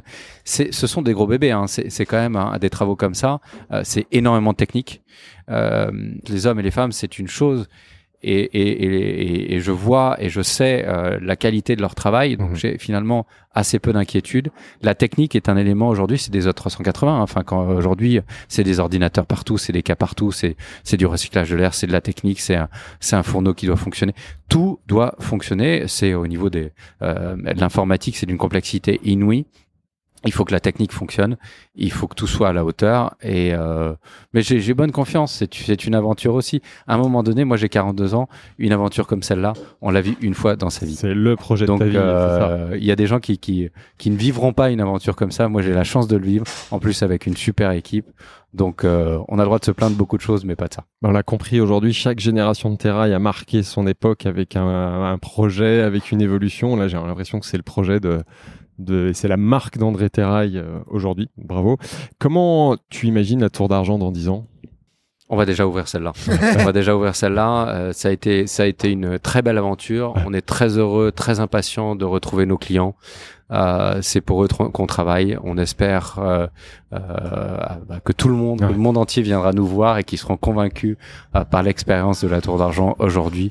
La Tour dans 10 ans, on en reparlera un on petit peu sent plus tard. qu'en ce moment, il y a évidemment une échéance proche qui fait que tu regardes très très près, mais bon, on peut imaginer, mais on se reparlera après qu'il peut, y avoir d'autres projets. Tu parlais du village. Normalement, si on a de- si on a bien fait notre travail, euh, la Tour d'Argent dans 10 ans ne sera pas très différente de la. Tour d'Argent C'est un peu d'aujourd'hui. ce qu'on a compris Il y a aujourd'hui. une valeur d'intemporalité aussi. Euh, on fait des choix, on les fait pas pour 2-3 ans. On les fait pour 10, 15, 20, 25 ans. Ouais. Donc, euh, c'est- c'est c'est- ce- c'est c'est à nous de trouver les bons, les bons rythmes, mais il y a des choix qui sont faits sur le temps long. Et c'est aussi la valeur des marques de luxe, c'est de faire des choix sur le temps long. Et la présence de la famille, la- ma présence, euh, la présence de certaines équipes et, et de euh, des cadres qui sont là sur le temps long Ouais. euh, montre bien que c'est une maison qui s'inscrit sur la longueur et c'est ce qui fait ce qui fait une de ses très grandes forces. Emmanuel, est-ce que tu as une dernière question avant qu'on aborde les dernières questions plus personnelles et rituelles pour clôturer le podcast? Oh non, non, moi je me laisse euh, emporter par la surprise. C'est ça aussi, euh, la tour d'argent fermée pendant un an. Euh, depuis un an, on attend un petit peu et on se pose beaucoup de questions. Euh, on a essayé de l'aborder au hasard de cette émission, mais on se dit eh, qu'est-ce qui va rester, qu'est-ce qui va disparaître? Donc là maintenant, je crois qu'il faut même nous clients se laisser vivre. poser, attendre le temps où on aura une place euh, de réservation et ce jour-là la vivre. Non, non, je crois qu'à un moment donné, il faut laisser parler euh, le dieu, quoi. On en sait un peu plus aujourd'hui de ce projet, mais c'est bien. L'imaginaire va continuer de travailler dans les quelques jours, puis on sera très heureux de découvrir d'abord les photos et puis surtout évidemment de venir découvrir le lieu. Puis la scène coulera toujours sous la tour d'argent. Ah, ça, on s'en pas. Donc les questions, disparaît pas. tu connais euh, André Business of Wood, on a nos questions rituelles de fin qui sont des questions un peu plus personnelles, un peu plus classiques. Là, on parle à l'entrepreneur. Quel a été pour toi euh, ton plus grand échec ou tes plus grands échecs, tes plus grands apprentissages de, de ta carrière? Et de l'autre côté, ta, plus grande satisfaction, ta plus grande réussite Alors ça c'était euh, après 2000, je crois que c'était en 2009, j'avais ouvert une boutique, euh, une, cave à vin à Tokyo. D'accord. Ça a pas du tout marché. Ouais. Euh, j'étais, euh, c'était très bien, hein. c'était vraiment très très beau. Hein. Ouais. Euh, ça, ça- c'était un très bel échec. Pourquoi? Euh, parce qu'on l'avait ouvert nous, nous-mêmes. Au final, euh, c'était euh, c'était une erreur de ne pas prendre un partenaire local. Ah. Alors je suis pas le premier à avoir fait ce genre d'erreur. Ouais. Hein. Hermès a ouvert sa première boutique à New York, ils sont ils sont cassés la figure, c'est il y a, il y a bien longtemps, mais Ouais. il aura fallu s'y prendre à plusieurs fois. Donc, euh, on- il aurait fallu le faire avec un partenaire. Je pense que c'est euh, c'est important d'être humble sur un marché, même si on, on pense le connaître. Mhm. Et le marché japonais est un marché par- très particulier. On est on est encore là-bas avec la Tour d'Argent Tokyo. On a des nouveaux projets. Moi, j'ai toujours des nouveaux projets, Ouais. Euh, mais ce sera après la ouverture de la tour qui est vraiment le, À le centre et le plus à important. l'international. Donc, le à fait. développement international fait partie des sujets qu'on se projette un petit Évidemment. peu. à l'heure. Et ta plus grande réussite? Ma plus grande réussite, euh, je pense que c'est l'équipe que j'ai constituée. Je suis très très fier de mes équipes. Comme j'ai dit, moi je suis qu'un chef d'orchestre, Euh, donc euh, moi de les regarder travailler et puis voir un beau service. Euh, on parlait tout à l'heure de la valeur d'une salle, Mhm. vivre un beau service, savoir passer du temps avec la clientèle. Moi je passe du temps en salle, j'a- j'adore saluer les clients, sentir vibrer une salle. Euh, sentir la satisfaction euh, des clients et puis euh, un client qui vous dit je reviendrai, bah, finalement c'est la plus grande satisfaction d'un restaurateur. Donc c'est ça, mais je, je comprends complètement. Euh, Est-ce que tu aurais un conseil pour un entrepreneur qui veut se lancer dans le business de la bouffe aujourd'hui, avec cette expérience particulière qu'est la tienne? Prendre le temps des, des conseils, pas hésiter à, à, à demander conseil et aller voir les confrères. Ouais. C'est comme on l'a fait pour la boulangerie, ne pas hésiter à aller voir, à dire voilà, je ouvrir. Nous, on est allé, on est allé, euh, faut le savoir, on est allé goûter une une euh, une, une baguette euh, dans les Alpes. On a fait, on a pris le train un matin très très Ouais. tôt. On est allé goûter une baguette Où ça euh, chez Alpes Sabourdi, D'accord. Dominique Sabourdi. Ouais. Et on a déboulé là-bas. Il était 9h30, donc on avait pris le train très tôt. Très tôt alors. Ouais. On avait pris le train très très tôt et, euh, et on a déboulé le matin. On a dit bonjour parce qu'on nous avait dit que c'était la meilleure baguette Ouais. de tout le sud de la France et donc on est on est arrivé et le gars était adorable. Il a dit ah la tour d'argent super sympa etc. Donc euh, il a sorti tous ses pains. On a on a fait une dégustation de pain. On n'a rien payé. Ouais. Après il a commencé à sortir une bouteille de vin blanc. Là on a fait non mais en fait faut, faut qu'on y aille. Faut qu'on y aille. Donc, sur le retour, on a déjeuné chez Bocuse, donc c'était très émouvant d'ailleurs. Il y, avait, euh, il y avait, il y avait toute une histoire, mais faut pas hésiter à aller voir les amis, les confrères et dire j'ai besoin. Qu'est-ce que, qu'est-ce que vous en pensez? Pas avoir peur de la concurrence. Enfin, on pourrait, Bien certains vont se bloquer en disant c'est de la concurrence. Non, c'est on prend conseil Et ça fait partie du différencie. Petit aparté sur sur le projet de la tour, on a passé un temps infini à aller voir les cuisines de nos confrères. On est allé voir la cuisine d'Ernaud Donquel, on est allé voir la cuisine de Pascal Barbeau, on est allé et tous nous ont accueillis avec une gentillesse incroyable. Alors le, le jeu, c'est que évidemment quand on va ouvrir, nous on va se faire un, un énorme plaisir de les, accueillir, de Bien les sûr, accueillir il faut et de leur montrer voilà. tout ce qu'on a fait un peu mieux qu'eux. On s'est dit voilà, etc. Pour partager Hmm. euh, tout ce qu'on a pu apprendre pour faire Faut jouer le avancer le, voilà. pour faire avancer le métier. Ça Donc- s'appelle l'émulation. hein. C'est, c'est là aussi, on est dans un métier de partage et il faut savoir partager avec les confrères. Ouais. Euh, ils nous, ils ont beaucoup, ils ont beaucoup à nous apporter. La tour compte pour la profession et nous, on est très heureux euh, de, de, de partager ce projet de manière très large. Avant dernière question, est-ce que tu as un cadeau pour nos auditeurs qui sont arrivés au, au bout du podcast, un, un bon plan bouffe à partager, un livre, un podcast, une série, un film, un restaurant? Euh, alors, qu'est-ce que j'ai pu voir récemment? Tiens, c'est une bonne question. Ouais. Euh, bah, il y a plein de bons podcasts. hein. Je, vais, je vais parler du, du podcast, un autre un podcast concurrent. Tiens, il faut Ouais, côté le. ouais, mais vas-y, vas-y. Ouais, ouais, je- Non, le, le podcast du chef à table avec qui est vraiment super. Ah, très bien. Voilà, c'est c'est les deux podcasts que j'écoute systématiquement. C'est le Ouais. tien, Business of Bouffe, Je te remercie. et euh, à table avec Dan Luzin que j'adore. On la salue. Et dernière question, dans ton réseau d'entrepreneurs du business de la bouffe, est-ce que tu nous recommanderais quelqu'un en particulier pour euh, passer derrière le micro comme, euh, comme tu l'as fait aujourd'hui? Je veux pas te recommander Daniel Coutinho que je voulais saluer parce Ah, que c'est un ami et en Ouais. plus qui a fait le, le même MBA que, que moi. À l'INSEAD, tu sais qu'on a parlé de ta formation Ouais, après à l'INSEAD. fait un ouais. petit tour là-bas. Mais euh, alors il y a, il y a plein plein plein de super entrepreneurs. Je pense qu'il faut.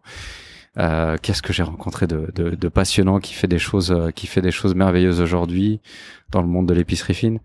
Euh, je sais pas, peut-être un Pierre Hermé là qui vient de recevoir. J'ai vu ce matin qu'il avait reçu euh, la médaille du Soleil Levant euh, d'ambassadeur du Ouais, Japon là ce Japon, matin. exactement. Pierre Hermé, c'est quand même un très très grand monsieur C'est vrai. euh, qui a réussi vraiment, qui a vraiment. Mais je crois qu'il est, il, il a, il a, il a fait aussi quelques podcasts. Ouais, nous on a eu Charles Natis, on a associé sur la partie business, mais lui on Ouais, l'a pas eu, on l'a, écouté. on l'a pas eu euh, toujours au Japon. en seul. Donc on- c'est une bonne recommandation. Bah écoute, merci André pour euh, avoir accepté de jouer le jeu et d'être prêté au jeu du podcast, avoir euh, mis un peu de perspective aussi euh, sur ce nouveau, ce projet de réouverture. Merci à toi Emmanuel de m'avoir accompagné et d'avoir amené ta science et ta culture de la scène culinaire parisienne entre autres. C'est pas difficile avec la tour d'argent. Ouais, on sent que t'es- on sent que tu étais à l'aise sur le sujet, que tu le connais bien. Merci André. Merci Philibert. Vive la bouffe. Ouais, vive la bouffe, j'aime quand tu parles de bouffe aussi. À très bientôt. Si le podcast vous a plu, n'hésitez pas à vous abonner à Business of Bouffe sur votre appli audio et à partager l'info autour de vous. Vous pouvez aussi nous laisser 5 étoiles sur Apple Podcast ou Spotify, c'est important pour nous aider à gagner de la visibilité. Merci et à très bientôt.